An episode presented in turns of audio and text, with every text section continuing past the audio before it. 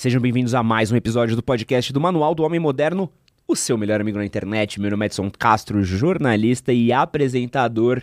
E hoje a gente vai falar com Alessandro Santana, vulgo Negão, que é empresário, apresentador do seu canal de YouTube de mesmo nome e comentarista político do programa Linha de Frente da Jovem Pan. É isso E aí, aí. Negão, você tá bem? Só alegria. Bom dia. Quero avisar que esse programa daqui faz parte de um especialzinho que a gente está fazendo aqui sobre política. Então, no episódio de hoje, a gente vai comentar aí de temas sobre a direita. E a gente tem um episódio Irmão, que também sai essa semana, onde a gente vai conversar sobre temas da esquerda. E quero pedir para você que gostar desse episódio, gosta do nosso podcast, compartilhar ele com seus amigos em grupos do WhatsApp, Telegram, Discord. E não esquecer de avaliar esse episódio também, quando você deixa um like aqui no YouTube ou deixa uma avaliação tanto no Spotify como em plataformas Apple. Deve ter também Deezer, Google, né? Mas, então, é nunca mexi, então não sei. Mas deve ter. Você ajuda muito a gente aqui a continuar produzindo e ajudar a espalhar a palavra. Então, Negão, qual que é o nosso rolê hoje? A gente conversar um pouquinho aqui sobre política, sobre visões políticas, tá? Então, só pra galera que já chega aqui com o dedinho, já, já tá no, no O dedo comentário apontado. já tá maluco pra comentar. a gente vai. Eu, pelo menos aqui, não quero entrar em nenhum ponto de política atualmente. Atual, no, nesse exato momento, até porque a gente tá vivendo muito. Difícil acompanhar o que tá acontecendo de É. tanta coisa rolando no Brasil. Eu falar um pouquinho mais sobre ideias e temas gerais. Pra começar, a gente tinha esse mito antigamente de que o brasileiro não falava de política. E não falava mesmo. E aí, é uma coisa que hoje em dia a gente fala. É um tema que contaminou redes sociais, contaminou o grupo do WhatsApp. A gente aprendeu a falar sobre política? O diálogo, ele tá maduro? Eu acho que o brasileiro sempre falou de política, mas eram brasileiros, entre aspas, especiais, né? Você tinha a galera de universidade, sempre falou de política, tanto de um lado quanto do outro. Você tinha, sei lá, personalidades, jornalistas. Eu acho que a gente. Eu acho que com a internet a gente ficou mais próximo. Porque antigamente a gente. Não sei, quantos anos você tem? Entendeu? 36. 36 você pegou essa época. Você pegou a época antes da internet. E antes da internet era o quê? Jornal, certo? Se você queria saber um pouco mais sobre o mundo, você comprava jornal de manhã ou assinava. Ou era daquele cara que tava na correria, só lia a manchete na, na- na- em frente à banca de jornal. Putz, não, lembra disso. Entendeu? Lembra a fila? Não, de lei, ver a pô, manche- direto, pra ver a direto. manchete? Aí, aí você chegava em casa, trabalhava o dia inteiro, não tinha acesso à informação dentro do trabalho. Ou seja, se você, sei lá, trabalhava numa fábrica, você trabalhava na fábrica da- das 8 a meio-dia, almoçava nessa uma hora. Nessa uma hora você não quer falar de política nem de. No máximo você quer falar de esporte. Se falar. Na maioria das vezes você só quer comer e descansar um pouco para enfrentar da, da uma até as 5 da tarde. Quem que ia te falar de política? O Jornal Nacional. Então, por exemplo, eu cresci numa casa onde o horário do Jornal Nacional era sagrado. Não se conversava no horário do Jornal Nacional, porque era aquele momento de você obter informações, certo? Então, era, era comum eu estar sentado do lado do meu pai e ter que ficar quieto. Entendeu? Ter que ficar quieto porque meu pai estava assistindo. E era um momento em que você tinha o quê? Globo, SBT, Record, eh, Manchete, na época, depois virou Rede TV, né? E Gazeta. Na maioria das vezes a televisão estaria onde? Na Globo. Por quê? Porque ela era melhor? Não só por isso. Naquela época ela era melhor. Sempre foi a melhor. Mas também por causa que era o- a sua televisão pegava melhor. Então provavelmente estaria na Globo, certo? Entra a internet. Entra a internet, a internet começa a, a descentralizar a informação. Mas não só você ter mais acesso a, a outros tipos de informação, você também tem acesso a dizer o que você pensa. Então você começa a, a- a- aquilo que você compartilharia com um amigo muito chegado, você estava compartilhando com o cara que está lá no Japão. Entendeu? Que você não sabe se é homem ou mulher. No chat da UOL. Lembra? Começou com o chat da UOL, depois você, você tinha o. Mirk. É, entendeu? O Orkut. Orkut. ICQ. Então, tipo assim, as pessoas começaram a dar opinião. A partir do momento que você tem o poder de dar opinião, você também tem a facilidade de também apontar o dedo e dizer sua opinião tá errada. E aquela pessoa vai te ouvir, porque antigamente, se você olhasse pro William Bonner dando uma opinião e você, lógico, fosse um cara mais estudado, você é, é, questionaria a opinião do William Bonner. Dificilmente alguém que não fosse estudado questionaria. Era quase que inquestionável. Saiu na Globo, saiu no Fantástico. Era, tipo, muito foda. Pode falar assim aqui, né? Pode, pode. Era, tipo, muito foda. Saiu no Fantástico, saiu na Globo. Ninguém questionava. A não ser que você fosse alguém da universidade. Agora não. Agora a, a, a dona Maria entendeu? Que só o pessoal do bingo conhecia a palavra dela, agora todo mundo conhece a palavra dela. Todo mundo conhece a palavra do Alessandro, entendeu? Todo mundo conhece a sua. Isso descentralizou e, ao mesmo tempo, é, é, democratizou o debate. Eu vejo mais eu faço um paralelo com o que aconteceu com a música.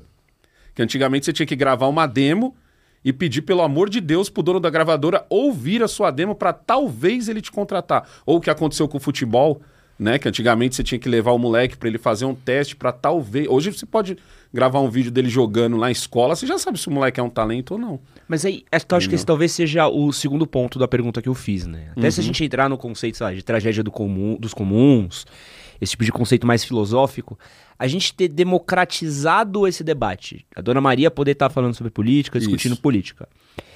Isso é necessariamente uma coisa boa, melhorou a nossa conversa sobre política? Eu aumentou o nível? Eu acho maravilhoso. Só que assim, a gente tem que entender uma coisa também. Estamos no começo. Hum. Certo? Nós somos uma criança segurando uma lixadeira. Entendeu? Ela vai, vai acontecer o quê com ela? Ela vai se machucar. Mas se você ensinar ela como. como se ela, ela Lógico, ela não tem alguém para ensinar, também tem isso também. Ela está aprendendo na marra. Então no começo ela pode lixar o dedo, no começo ela pode quebrar a lixadeira ou daqui a pouco ela vai estar tá lixando.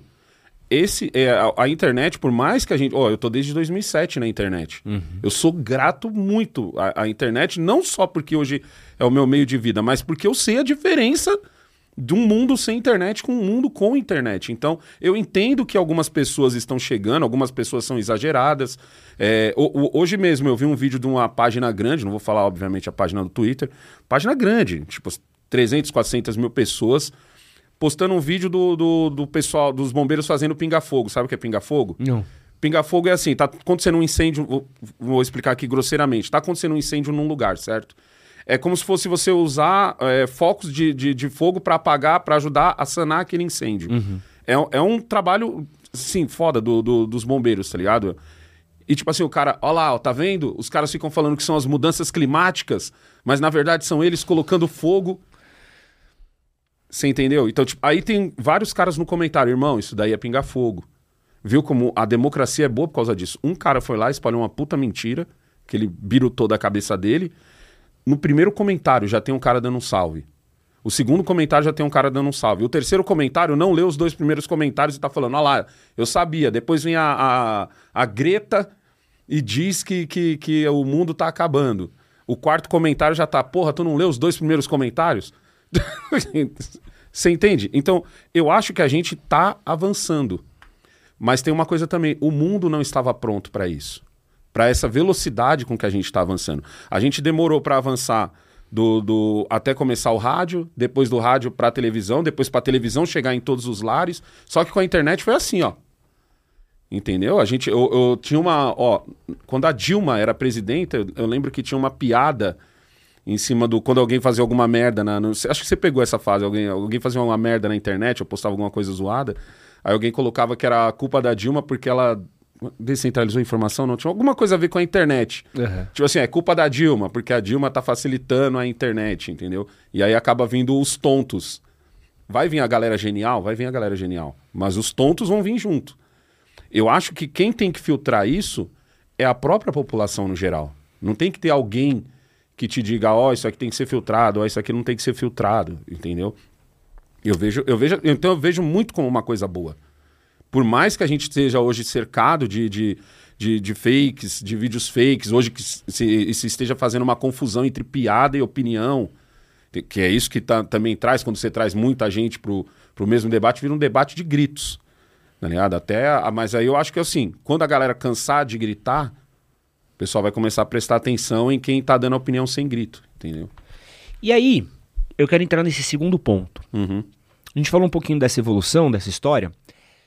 Eu lembro lá em meados de anos 90, 2000, quando eu comecei a ter um pouquinho mais de consciência política, né? Consciência política, não tô falando nem de posicionamento, mas 2000? de entender...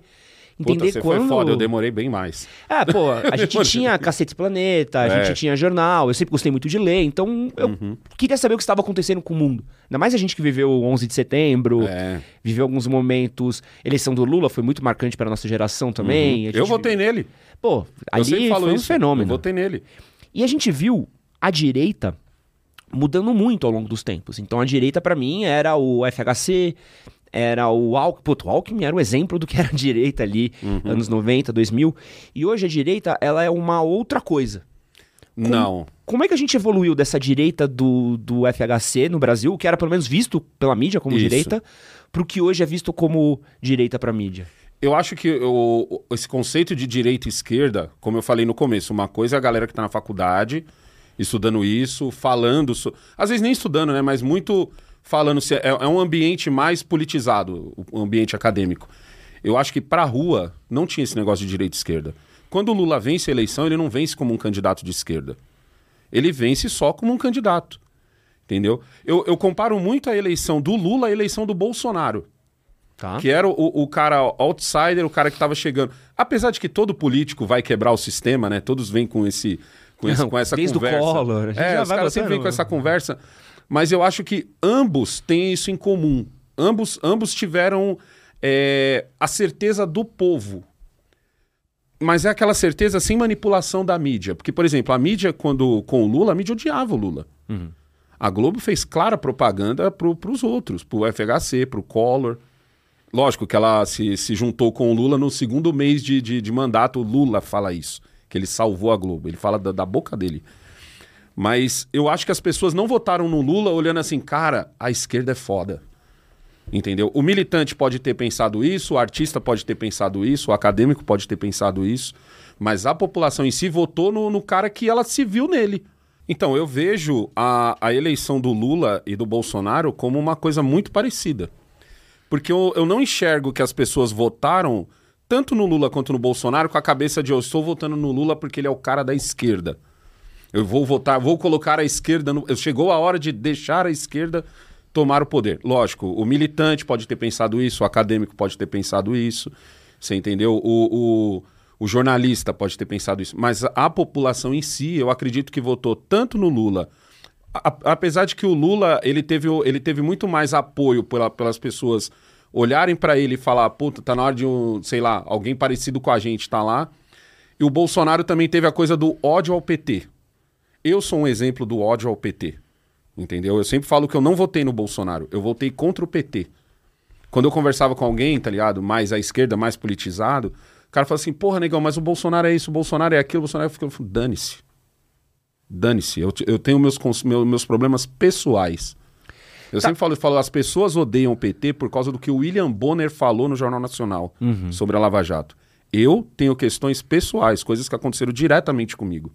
Então, o meu voto não foi um voto pelo Brasil. O meu voto foi um voto de. eu- eu- foi tipo. Eu, eu- uso até essa expressão que eu falo, foi é, a minha pedrada no dragão. Ma- Mas, como é que. Você entendeu? Como é que a gente evolui do daquela figura que a gente tinha do Alckmin comendo a coxinha com nojo lá, todos. Serra chutando aquele meme incrível do Serra chutando Ele- a bola na Não, porque na ele tava quebrada. tentando. Ele tava tentando jogar capoeira. É, pô, é maravilhoso. Tem o, tem o Serra também com a arma no meio do É. rolete. Tinha essa coisa que era até E o ir- Serra come ironizada. todo mundo. Pô, amo, amo. Serra esse come- meme, o favor. Serra come como você, como sua mãe, como sua tia. É, como é que a gente vai dessa coisa extremamente coxinha Uhum. pra esse momento que a gente vive? É, porque a direita é uma incógnita hoje. Porque a direita você vai desde o MBL até Nicolas Ferreira. Isso. Então você tem uma gama, assim, muito. Até Mas um a- a esquerda- neoliberal mais fofinho, tipo. A esquerda tem novo. isso também.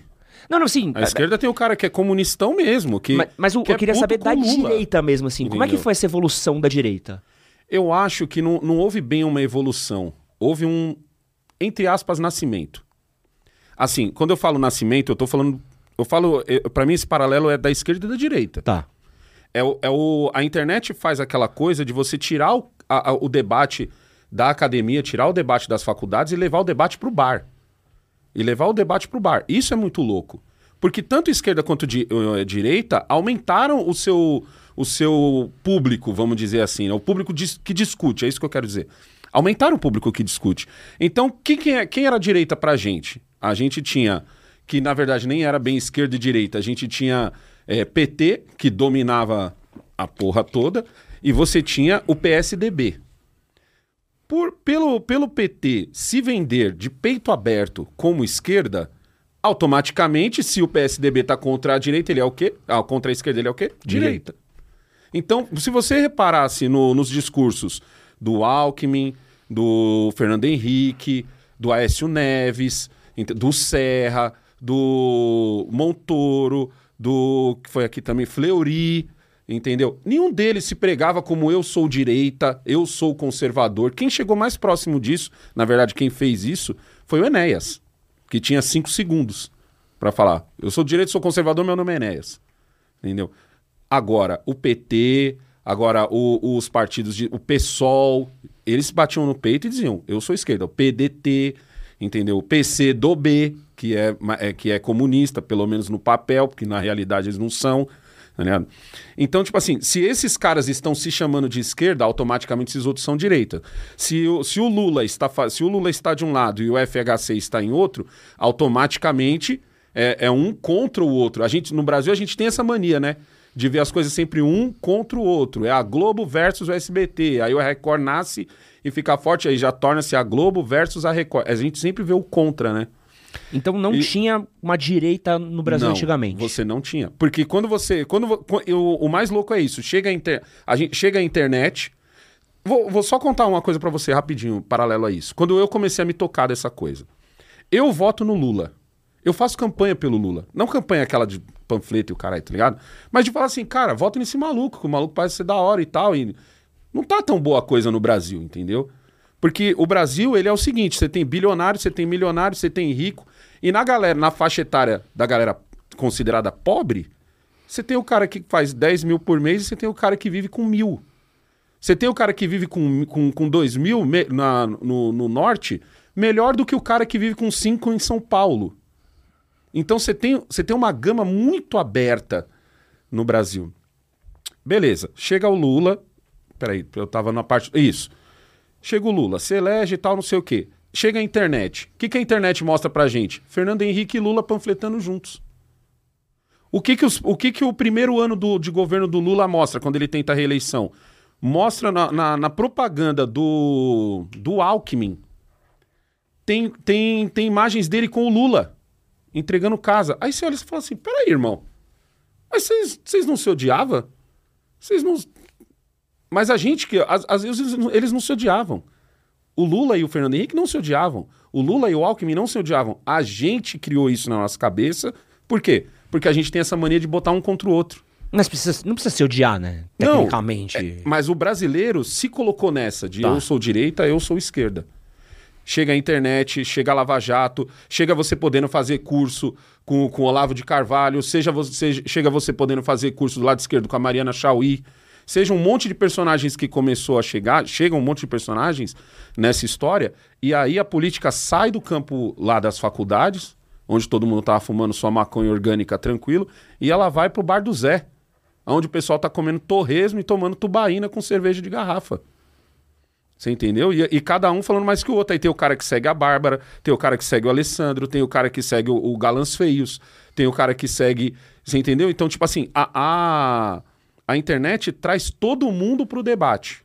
Traz todo mundo para conversar. E amplia, e dessa vez nasce de verdade uma coisa de eu sou direita, eu sou esquerda. Por que você é direita? Por que eu sou direita? E começa essas perguntas. Como assim, negão, você não é de esquerda? Porque você é negro. Entendeu? Todo negão de direita já ouviu essa pergunta. Como assim você, você é de direita, mas você é gay? Você não pode ser de direita. Por quê? Porque até então foi vendido o quê? Que o, que o pessoal da direita odiava gay, odiava negro, odiava pobre, odiava tudo.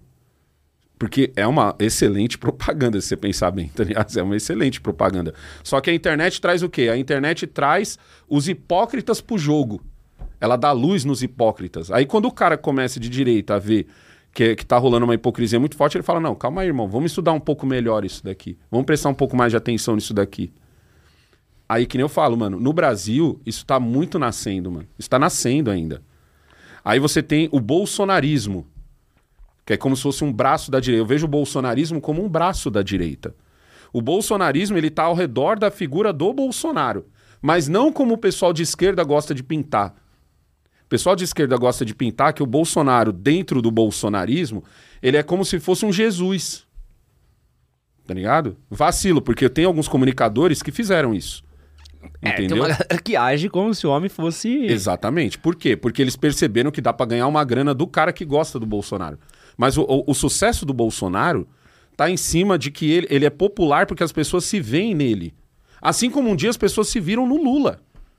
Entendeu? As pessoas se viram no Lula. Ainda tem até hoje gente que se espelha no Lula, que se viu no Lula. Se vê, de verdade mesmo. Olha pro Lula e fala: caraca, porque ele é um puta comunicador. Toda vez, eu sempre, eu sempre brinco que eu falo assim, mano, toda vez que o Lula fala da picanha, eu, tenho- eu fico com fome. Porque ele tem a manha de falar sobre aquilo. E se você não tá prestando atenção no discurso dele, é um dia que você tá ouvindo o discurso dele fazendo outra coisa, tá comendo, muita informação vai entrar na sua cabeça ali você não sabe nem como entrou. E aí, Entendeu? dentro dessa ascensão aí da direita, dessa criação da nova direita, Uhum. a gente tem um tema que se tornou muito popular nos últimos anos, que é a questão do patriotismo. Uhum. Que até outro mito também que a gente tinha, que o brasileiro não era patriota, não existia patrio- patriotismo no Brasil. Sinceramente, pra mim só existia no, no- no- na Copa do Mundo. Eu, eu, com 43 anos, eu posso garantir, posso bater essa tecla. Eu só vi patriotismo em período de Copa do Mundo. E aí eu quero Entendeu? saber de você, como é que a gente diferencia o que é patriotismo Certo. do que é o nacionalismo? Que é essa coisa que já foi vertente de uma série de movimentos Uhum. aí, esquerda, direita, muito atrelado também a fascismo, muito atrelado a nazismo também, mas também a outras revoluções que a gente teve. Como é que você consegue separar o que é o sentimento do gostamos do que temos no nosso país? Ou estamos aqui buscando uma unidade para fins ideológicos Eu, políticos? eu vejo o, o nacionalismo, pelo pouco que eu sei, o nacionalista ele é o seguinte: ele é o país dele e o resto que se dane. Uhum. Ele é quase um, um- Parasita não seria, porque o nacionalista ele, ele quer muito fortalecer só o dele, então, ou seja, ele não, ele não parasita. Entendeu? Mas ele, ele. O parasita é como se fosse o- a- aquele cara que vai fazer negócio com você, mas ele não tem aquela cabeça de vamos fazer um negócio para que seja bom para nós dois, para que a gente continue fazendo negócio. O nacionalista ele pensa assim: é o meu país, é o meu país, e você, se a gente for fazer negócio, eu vou ganhar só e você vai perder e pronto, porque quem, quem importante somos nós. Sim, importante somos nós. Mas eu não, eu não vejo hoje o brasileiro com esse tipo de cabeça. Nós não, nós não crescemos assim como nação. Nós não somos isso hoje. Isso é muito diferente. Ser patriota, ser patriota é amar o seu país além da Copa do Mundo. Eu, que nem eu estava conversando com você, eu morei nesse bairro aqui. Esse bairro aqui era a coisa mais linda em, em- em Copa do Mundo. Todas as ruas, exceto a, a avenida principal, todas as ruas eram pintadas, todas as ruas eram desenhadas. Bandeirinha, eu não sei de onde saía tanto plástico, tá ligado? Porque era em todas as ruas tinha bandeirinha, todas. Tinha um, um- quase que um concurso assim de quem tava fazendo a rua mais bonita. Mas era assim, a Copa do Mundo vai começar, a Copa do Mundo terminou, todo mundo tirava e tal. E pronto. Você não precisava mais ser brasileiro. Quem era um pouco mais patriota era, era o pessoal que tinha parente no exército. E por que, que eu tô falando isso? Porque era a galera que literalmente ia nos desfiles de 7 de setembro. Que é incrível. Aliás, quem nunca foi é Entendeu? super legal. Tinha, eu lembro de ir bastante ali no Sambódromo, tinha Uhum. também. Muito massa, sempre foi muito legal. Aí era, era aquele momento, ali nós somos patriotas de novo, 7 de setembro e tal, o pessoal comemorava. Passou o 7 de setembro? Passou, não somos mais tão patriotas. A gente tinha a cultura de ser, o pessoal chama de cultura vira-lata, né? Tipo, nada do Brasil é bom. Ou então você ficar comparando com outros países, entendeu? Ou uma coisa que eu sempre a- achei ruim no Brasil era o seguinte. é, no, no futebol, nem tanto, que o futebol sempre foi ali, tipo, o brasileiro sempre botou fé no futebol. Mas qualquer outro esporte chegava às Olimpíadas, o cara torcia até umas horas pelo Brasil, desde que o cara tirasse ouro. Uhum. Se ele não tirasse ouro, era tipo, ele era execrado, esse atleta. Mas, mas aí, o- o- a questão do patriotismo, ela precisa estar necessariamente atrelada a, a exército, ou ela poderia estar atrelada também a, tipo, cultura, questões regionais, coisas É, não, nossas. eu o que, que é assim. o patriotismo? Porque eu sinto hoje o patriotismo muito ligado a essa coisa do é, Deus, nação, bandeira, Bolsonaro. Uhum. E quando a gente entra numa questão, tá, mas vamos falar, sei lá, é, de Paritins, vamos falar de é, frevo, vamos falar funk. Funk é uma cultura de identidade muito forte brasileira. Você podendo questionar a qualidade das músicas ou não. Uhum. Como é que a gente trata esse patriotismo englobando as, sem englobar essas questões culturais do país? Você vê como eu falo que as coisas estão nascendo? O Bolsonaro, o que, que ele faz? Ele pega e diz para você assim, cara, tu pode ser brasileiro, tu pode ter orgulho do seu país ano após ano, e não a cada quatro anos. Uhum. Então o Bolsonaro pega a bandeira do Brasil, o Bolsonaro anda com a bandeira do Brasil, o Bolsonaro tá sempre de veja, mas o Bolsonaro tá sempre falando do Brasil, tá sempre falando da importância de você, de, de entre aspas, resgatar, porque eu, eu, nunca senti que isso já foi da gente. Apesar da minha mãe, por exemplo, falar que no, no tempo de 64, tempo da ditadura, entendeu? Que eu, o pessoal tem mania de chamar de, de regime militar. Eu acho muito ridículo isso. É ditadura. Eu, cre eu cresci ouvindo ditadura e eu cresci numa família que curtiu esse tempo. Pode Essa crer. família dizia que era ditadura. Ninguém chamava de regime militar. Entendeu? Todo mundo entendia muito bem o que estava rolando ali. Entendeu? Eu, eu, eu até brinco que eu- eles parecem os chineses que vivem bem na China. Não que fugiram para cá, mas os que vivem bem na China. Eles entendem que é uma ditadura, mas eles estão sussa porque eles estão vivendo bem. E minha mãe falava que nesse tempo era muito forte o patriotismo. Muito mesmo. Essa coisa. da a bandeira do Brasil era sagrada. Uhum. Eu lembro até hoje da primeira vez que minha mãe viu uma, uma atriz usando um biquíni do- da bandeira do Brasil. Ela falou assim: ó, se fosse no tempo da, da ditadura, essa mulher seria presa.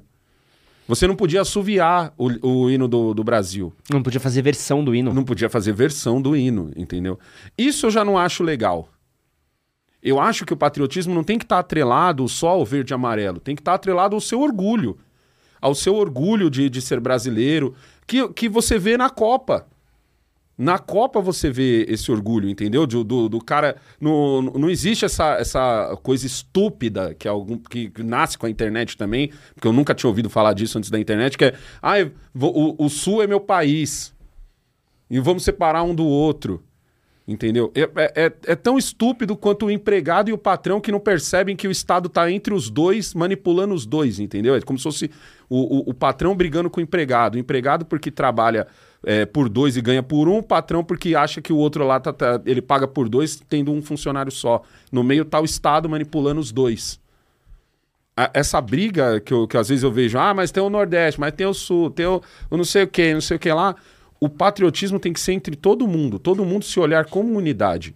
Eu olhar pro, pro, pra Parintins, que nem você deu exemplo, e falar, caralho, mano, no meu país tem um bagulho foda, chamado lá o do, do, do boi, do boi lá do, de Parintins.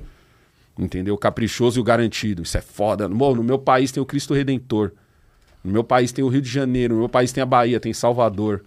E a gente começar a se importar.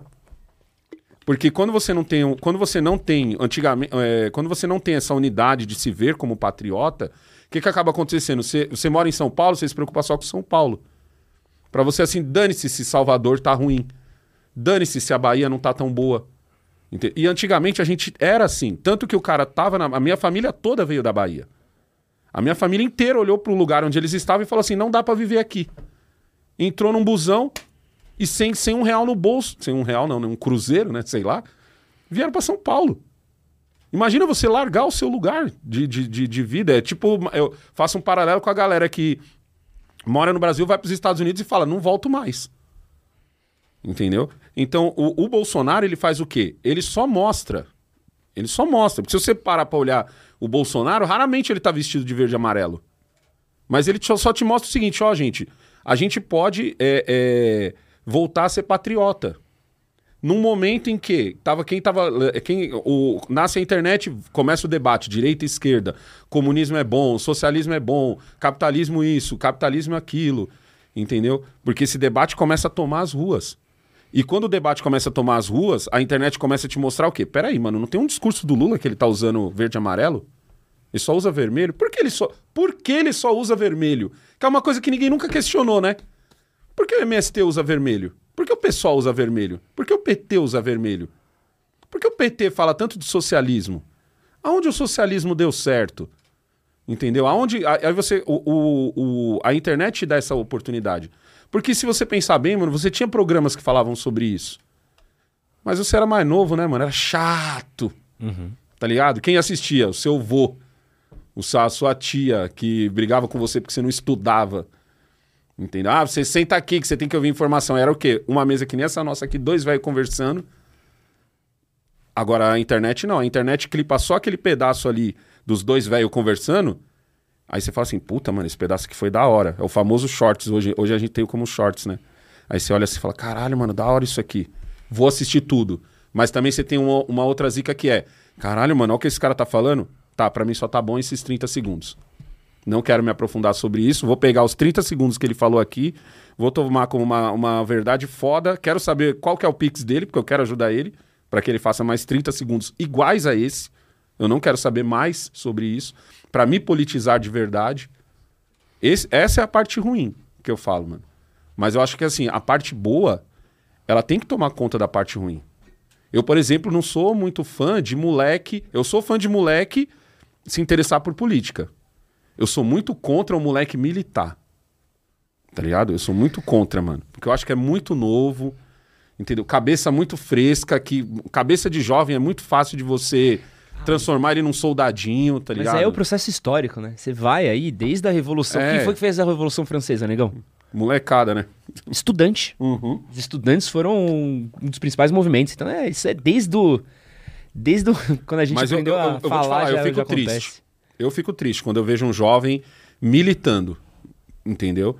Eu, eu falo muito isso no Sou Seu Pai, mano. No Sou Seu Pai é proibido falar de política. Às vezes o Kaique tenta pôr um assunto que te- te- pareça estar com política, tem a ver com o pai. Eu falo, mano, esquece esse assunto, velho. Porque como eu sei que eu sou seguido por muitos jovens, eu quero só que eles entendam como funciona o processo de viver. Tá ligado? Porque certas coisas você tem que apanhar pra entender, irmão. Por mais que o cara te diga, ó, mano, essa, essa chibatada vai doer, você tem que tomar ela pra você entender que tem coisas além da dor. Então eu, eu, eu sou muito. Acho legal a molecada querer se politizar, querer votar, querer entender quem é fulano A, fulano B. Agora, quando eu vejo eles naquele pique meio quase religião, aí, aí eu vou te falar, aí, aí me quebra, mano. Eu vejo a molecada assim.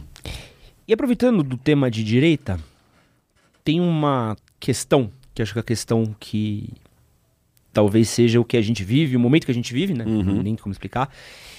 Que é o capitalismo. Uhum. O capitalismo, ele deu certo, negão? Pra Ele dá certo. Pra caralho. Como é que a gente discute, então, questões como pobreza, fome eh, e qualidade de vida dentro do capitalismo? Existe espaço na direita para criticar o capitalismo? Existe. Tá ligado? Existe, mas, tipo assim. É, é muito pouca gente que, que, que critica. Esses dias eu tava conversando com um amigo anti-horário e a gente tava falando sobre os bilionários. Certo? Bilio... ah, Eu, eu sempre falo assim, gente, bilionários são mil milhões. Imagina você ter um milhão. Já é dinheiro pra caramba. Agora imagina que você tem mil contas, cada uma com um milhão. Aí você é um bilionário. A maioria dos bilionários não tem só um bilhão. Aí eu- a gente conversando, aí ele falou um bagulho pra mim que eu nunca tinha me parado pra pensar, que ele falou assim, mano, no mundo ideal não haveriam bilionários. Normalmente, quando um cara anti-horário fala isso, ele quer, ele quer dizer o quê? Ó, esse cara virou bilionário, então a gente tem que expropriar tudo que é dele. Certo? Ou seja, a gente não tem que dar condições pra quem tá pra baixo subir. A gente tem que pegar o cara que tá de cima, tirar desse cara e distribuir, e dane-se como ele ficou bilionário. Que essa pergunta também quase nunca é feita. Aí eu falei assim, aí eu falei, ah, mas não acho certo. Ele falou, não, negão, deixa eu te explicar. No mundo ideal, a pessoa não conseguiria ficar bilionária porque todo mundo estaria bem. Você entendeu? Todo, não todo mundo estaria rico, mas todo mundo viveria bem. O capital giraria. Isso. Tec- Tecnicamente, o princípio básico É o do capitalismo ouço- é isso. né? É o que eu ouço sobre o pessoal que mora nos Estados Unidos ou na Europa. Quando eu converso com alguém que tá morando lá, brasileiro que tá morando lá, ele fala assim, negão, aqui eu ganho pouco. Recentemente, um brother meu veio da Itália, ele falou desse jeito. Falou, negão, aqui eu ganho pouco. Mas se eu for, mas com o pouco que eu ganho, pra eu, se eu, pra eu ter a mesma qualidade de vida que eu tenho aqui na Itália, pra eu ter ela no Brasil, eu teria que ganhar no mínimo 40 mil. Uhum. No mínimo, ele falou. Aí a gente começou a conversar, ele começou a falar assim, mano, eu ganho, se eu não me engano, ele falou que ganhava 3 pau e meio. 3.500 euros. Ele falou, mano, sabe o que significa você? 3.500 euros, mano, é salário de quem tem, de, de cara normal. Não é salário de cara formado, não é salário de cara que tem um, um trabalho, digamos assim, específico, que é só ele e meia dúzia que fazem, ou seja, ele ganha um pouco mais. Falou, não, mas é salário da galera. 3 conto, 3 conto e meio. Eu já ouvi isso de quem tá na Austrália, já ouvi isso de quem tá na Nova Zelândia, já ouvi isso de quem tá nos Estados Unidos. Já Morando na Inglaterra é exatamente isso. Você entendeu? E ele falou assim, ele falou, mano, só que assim, negão, com, se, eu, se eu pegasse o meu salário, eu compraria, vai, um iPhone, 500 euros, eu compraria um, um Apple, um, um Mac, mais uma graninha a gastar, faria mais não sei o que, não sei o que, pagaria meu aluguel. Irmão, quanto você tem que ganhar pra você fazer isso no Brasil? Aí ele falou assim: o, o, o capitalismo daqui é assim. No Brasil, a- a- ele até citou isso daí. Ele falou assim: no Brasil é aquilo que você sempre falou. A gente não vive num país capitalista. A gente vive num país socialista. A gente acha que vive num país capitalista, por quê? Porque, por exemplo, a Venezuela é socialista, mas lá tem uma ditadura.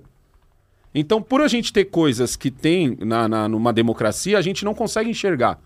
Aí eu sempre brinco assim com o meu público, eu falo assim, mano, você quer. O pessoal fala aquela coisa do a minha bandeira jamais será vermelha. Eu falei assim, bela, bela porcaria, porque o resto já tá vermelho. Falei, cola na rua aí e diz que você vai acabar com a CLT. Entendeu? Cola na rua e diz que você vai acabar com o FGTS. Cola na rua agora e diz que você vai acabar com o 13 terceiro. As, as pessoas não conseguem entender isso, irmão. O, ontem eu tava falando da, da Marta, Marta Suplicy, né? Que ela- agora ela tá para ser, talvez, ainda tá especulando, talvez ela seja vice do, do, do Ricardo Nunes, o atual prefeito. Nossa, Olha que, olha que, que Brasil muito louco que você vive. nossa, que Ima- dupla, velho. imagina, que, imagina que emocionante esse palanque. Marta Suplicy, Bolsonaro e Ricardo Nunes. Nossa. Você entendeu? Aí eu falei assim, eu falei, gente, porque o Valdemar da Costa Neto que lançou essa. Aí eu falei assim, gente, na- e eu falei isso várias vezes já. Falei, gente, na minha opinião, Marta Suplicy foi a melhor prefeita que São Paulo já teve. O melhor prefeito, que às vezes o pessoal acha que eu tô comparando só ela com a com a, com a Irondina, né, que foram as duas únicas prefeitas de São Paulo. Fala assim, ela foi a melhor prefeita, de longe. De longe ela foi a melhor prefeita. Ah, aí o argumento, sabe qual é? Ah, eu, que eu falo sempre, eu falo, ela criou o céu. Quem já entrou num céu, sabe? Nossa, é incrível. a diferença absurda que é de uma escola normal. Ela criou o vai e volta, ela criou o bilhete único. Quem já precisou pegar mais de uma condução e precisou ir de terminal em terminal, entende o poder de um bilhete único. Então ela criou vários bagulho legal. Por que ela fez isso? Porque ela tava, ela, ela entra antes do Lula. Então ela tinha que dar show muito rápido, para que em 2002 o Lula entrasse. E aí beleza. Sabe qual é o argumento de geral da direita quando vai esculachar a Marta? Ela criou a taxa do lixo. Aí olha assim, peraí, mano. Você tá. Ah, mas ela criou a taxa do lixo. Sabe o que era a taxa do lixo? Ela precisava arrecadar mais dinheiro, porque o pessoal do. do... Porque, assim, quem recolhe o lixo de São Paulo não é São Paulo. É uma empresa que, que recebe dinheiro de São Paulo, como se fosse um frete, como se fosse um carreto, assim. E beleza, são duas empresas só, se eu não me engano, em São Paulo. E aí a- a- as empresas, obviamente, estavam pedindo mais e tal, e aí ela criou a taxa para poder suprir esse negócio. Aí eu sempre falo o seguinte, eu falo, mano, vocês só sentiram porque ela, ela... Na verdade, o que a Marta criou foi um novo boleto. Porque se ela não tivesse criado um novo boleto, porque o brasileiro só entende a- o poder do imposto e o quanto o imposto é uma merda quando ele recebe um segundo boleto. Então, por exemplo, se a Marta tivesse pego e falado assim, beleza, não vou criar a taxa do lixo, que isso aí vai ficar ruim, vou ser chamada de martaxa, sei lá, algum assessor tivesse dado um toque nela, o que, que ela teria feito? Ela podia ter aumentado todos os outros impostos só um pouquinho e ninguém ia sentir. Podia ter aumentado o IPTU só um pouquinho, podia ter aumentado qualquer um outro imposto, entendeu? Só um pouquinho, só de levinho, entendeu? Ninguém ia sentir. Ia passar tranquilo. Mas quando ela inventa a taxa do lixo, ela cria um segundo boleto. Para fazer um paralelo com isso, você pode ver que é o que está acontecendo agora com essas taxas, com a, com a isen- isenção, não, é com o fim de- dessa coisa de você não pagar imposto se você comprar até 50 dólares. Tá vendo que tá todo mundo reclamando? Por que, que o pessoal tá reclamando? Porque as coisas estão ficando presas na alfândega.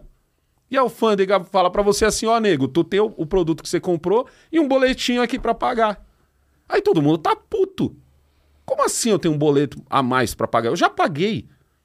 Se e é o que vai acontecer, porque esse negócio não vai voltar, não vai voltar, é muita grana que vai entrar. Duvido que o Haddad volte isso, não vai entrar. Sabe o que a Shopee e essas outras empresas vão fazer? Elas já vão embutir no preço. Você vai pagar o preço já com o imposto, como você paga quando você compra essa garrafa de água no mercado, e você não vai sentir. E você, como um bom brasileiro, vai continuar vivendo o seu socialismo que você jura que é capitalismo. Mas como é que Entendeu? você explicaria E aí, de novo aqui, sendo só o, Uhum. movendo a pauta.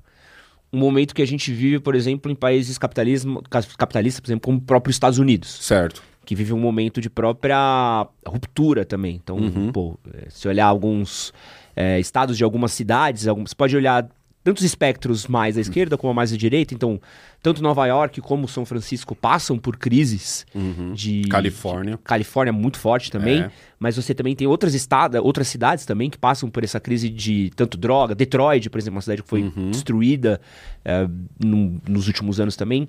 Como é que explica essa crise do capitalismo, assim, esses questionamentos que a gente tem levantado sobre o sistema capitalista? Essa crise está vindo pelo lado político, pelo lado militante da coisa. Como eu falei da internet, a internet também abriu horizontes lá também. Até outro dia, nego lá era só democrata e republicano e acabou. A discussão era só essa. Hoje a discussão está muito mais aberta lá também. E recentemente eu, eu, eu entrevistei a Ana da Guardian.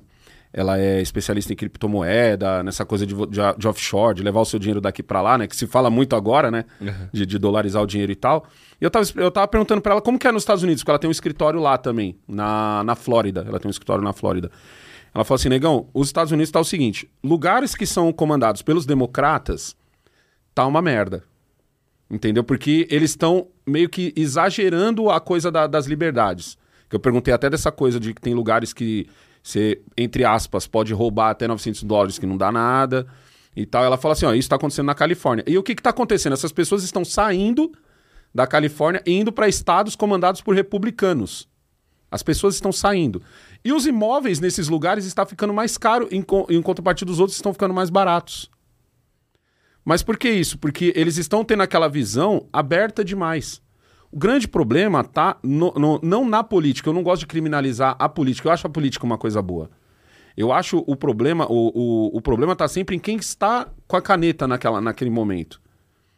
E, e os Estados Unidos estão começando a dar muita liberdade para esse pessoal. E, e lá é mais fácil da gente ver mais forte essa liberdade acontecer mais rápido, porque não é como o Brasil, onde Brasília manda em tudo. Lá não.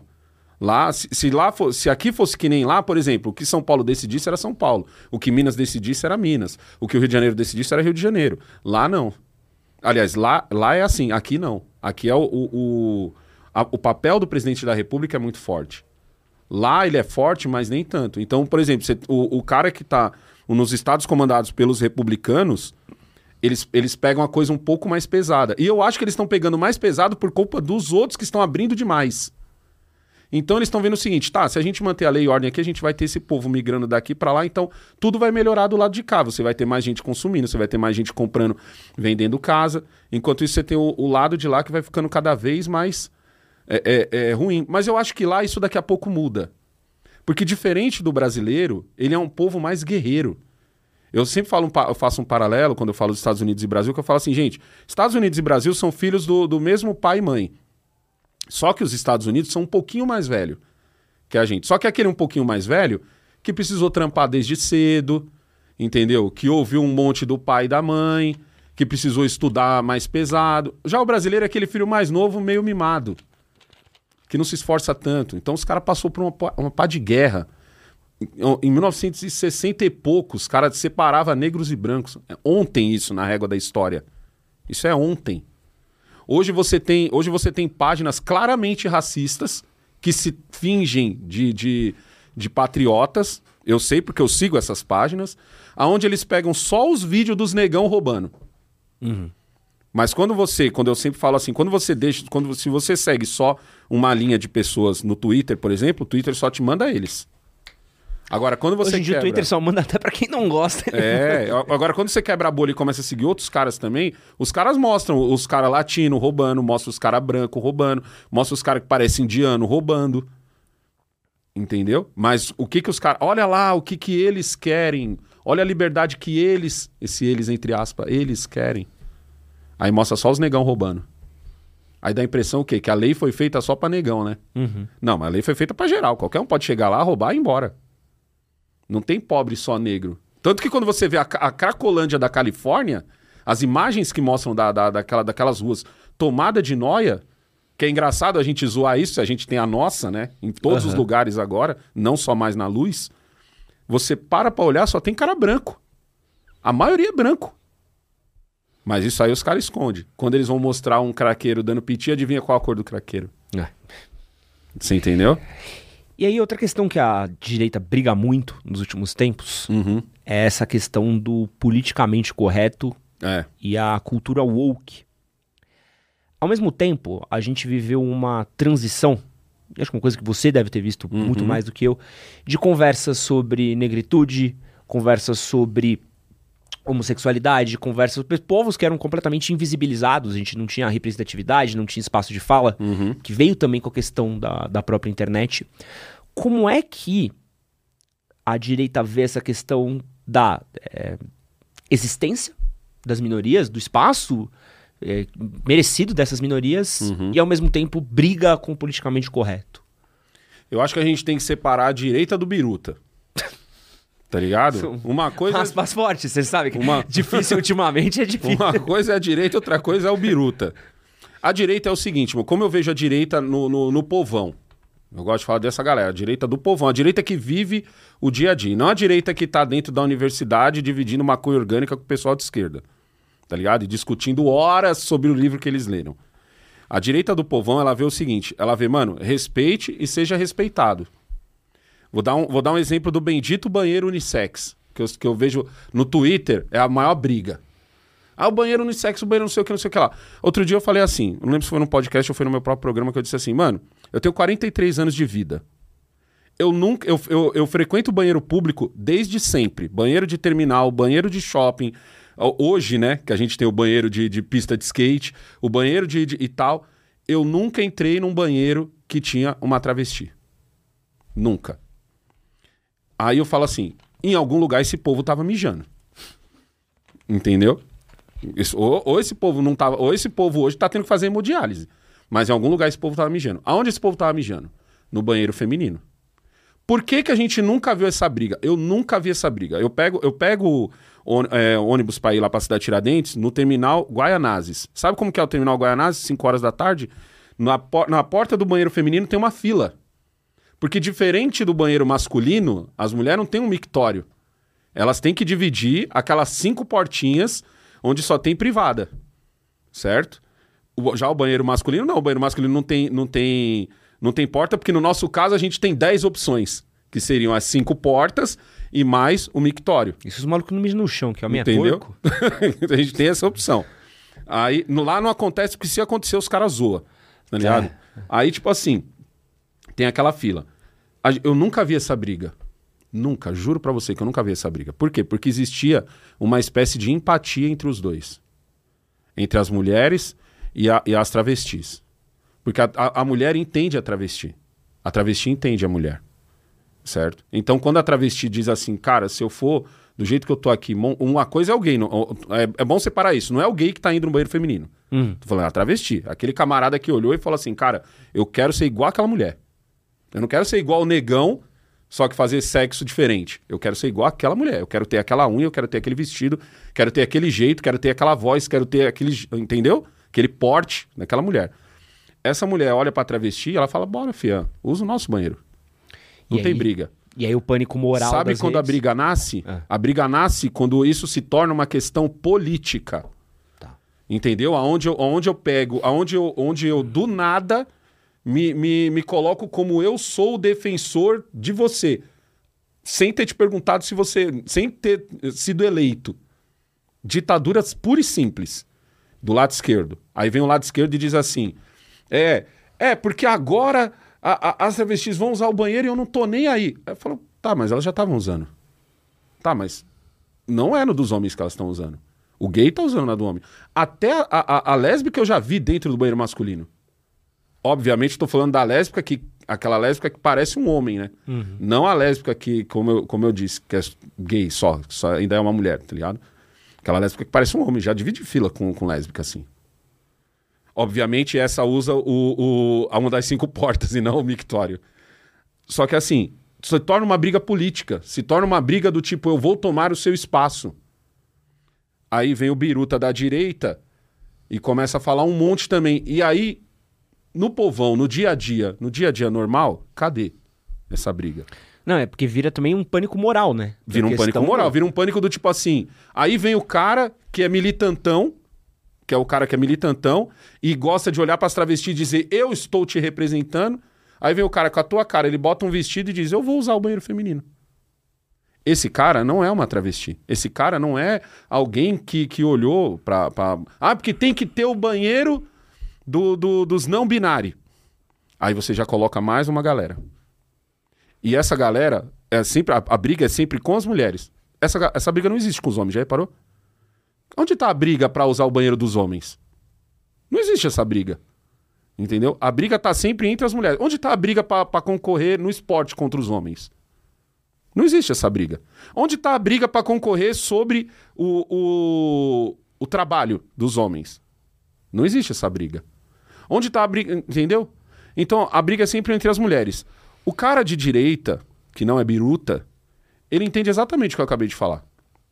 Ele vê uma, uma travesti e pra ele é só uma pessoa que faz sexo diferente do dele. Tudo é uma questão de respeito. Você, quando eu cheguei aqui, o meu nome na, na internet tá como Alessandro Santana Oficial, certo? Eu me apresento dizendo: meu nome é Alessandro, mais conhecido como Negão. Certo? Então, tipo assim, eu já estou dando autoridade pra você se você quiser me chamar de Negão. Se você quiser me chamar de Alessandro, sussa. O que você não pode é me chamar de Moreno.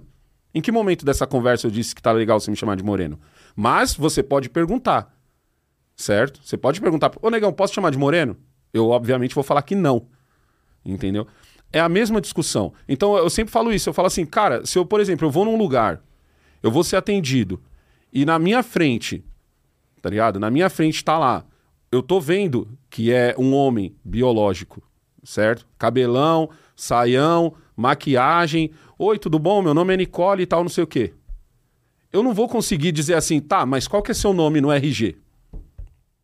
Eu não consigo. Porque eu vejo, na minha frente eu não estou vendo um homem. Certo? Na minha frente eu não estou vendo um homem.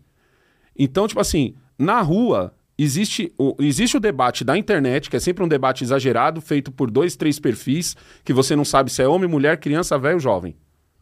E existe o debate da rua, onde você está vendo pessoas físicas. Raramente você vai ver esse debate acontecer na rua. Não estou falando que não existem homofóbicos, não estou falando que não existem racistas, não estou falando que não existem negros que vão usar da, do- da sua cor da pele para fazer merda e depois falar, ah, ele está sendo racista comigo, ou- e gays a mesma coisa. O que eu estou dizendo é o seguinte: uma coisa é o debate da internet, outra coisa é o debate da rua. Na rua, o que funciona é o respeito. E o respeito é simples assim. Ah, seu nome é. prazer, meu nome, seu nome é Nicole? Demorou, meu nome é Alessandro. Eu não vou conseguir te chamar de Pedro, que é o seu nome de batismo. Porque eu não estou vendo Pedro. Entende? Ah, mas eu, eu, é, eu sou gay e eu, eu tenho um namorado. Tá, e aí? E. Entendeu? Eu não, eu não consigo ver isso. Eu não, eu não vejo isso na rua. Ah, não. Caso, já viu esses casos também? Caso isolado número 4.500 e não sei das quantas. Aí mostra literalmente um caso isolado de alguém que tretou porque alguém foi homofóbico, alguém não sei o quê. Aí eu sempre me pergunto o seguinte, eu falo assim, cara, vocês já pegaram o busão? Já pegaram o metrô? Seis horas da manhã? Trem? Trem, seis horas da manhã. O que, que você vê no trem? Eu falo muito porque eu, eu, eu vivi quase minha vida toda nessa vida. Seis horas da manhã na estação Guaianazes, você tem o, o hétero, você tem o gay, você tem o gordo, você tem o magro, você tem o preto, você tem o branco, você tem o magro com uma gorda, você tem uma gorda com um magro, você tem um branco com uma negra, tá ligado? Você tem uma negra com um branco, você tem um casal de gay. Eu não consigo, eu- eu- provavelmente nos seus comentários depois vai ter alguém escrevendo assim, não é casal. É igual porca com porca, parafuso com parafuso. Eu não consigo dizer que não é casal. Isso é uma coisa do Alessandro. O Alessandro não consegue. Eu vejo, lá onde eu moro, lá na cidade de Tiradentes, e vejo aqui no centro também, no centro menos, mas eu vejo mais lá em periferia, eu vejo o casal de lésbicas com filho. É óbvio que elas não fizeram o filho, uma delas ou adotou, ou uma delas engravidou de uma outra relação, certo? Mas eu vejo a mesma coisa que eu vejo quando eu estou com os meus filhos. Eu vejo também o casal de gays. Ninguém mexe com eles. Ninguém tá nem aí pra eles. A gente já tem muito problema. A gente já tem que ficar preocupado com aqueles dois malucos numa moto, que você não sabe se é entregador de pizza ou é assaltante. Pra você. Ai, porque a. Ai, porque eles estão. Ai, porque como é que eu vou explicar isso pros meus filhos? É, porque tem, tem dois Juliano. pontos aí que eu acho que é uma, uma treta, que é a questão. Pô, primeiro também te falou um pouquinho levemente de trans, a gente tá no país que Uhum. mais mata a população trans do mundo. Então, isso é estatístico, né? Mapa da violência, então é uma questão. A gente tá num muito- país gigante também. É, morre muita gente e morre, morre uma parcela muito forte. Isso. É, essa visibilidade trans acho que é uma questão muito recente até da conversa. Uhum. Acho que, pô, a gente crescido nos anos 90, nem existia isso. Existia um. Ah, Roberta Close. Ah, É. e era a coisa trans não muito- existia, existia a travesti. É, e era muito curto. É, existia a travesti. E também é uma questão da, do debate, que acho que é a grande treta, que é essa questão da. O que é liberdade de expressão Uhum. e o que que é geralmente uma ofensa a uma pessoa. né? Uhum. Então é, é uma dificuldade, acho, muito grande de achar esse ponto. Que nem você falou, pô, o biruto, tantã, tudo mais, acho que o ponto é esse, né? É, tem tá cara tão- que vai falar assim: o negão tá sendo capacitista. Porque ele tá fazendo uma força enorme pra militar.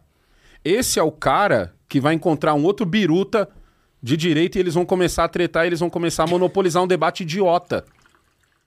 Você entendeu? Esse, esse cara, ele é o responsável por hoje você ter a- a- alguns, algumas instituições que estão recebendo menos dinheiro.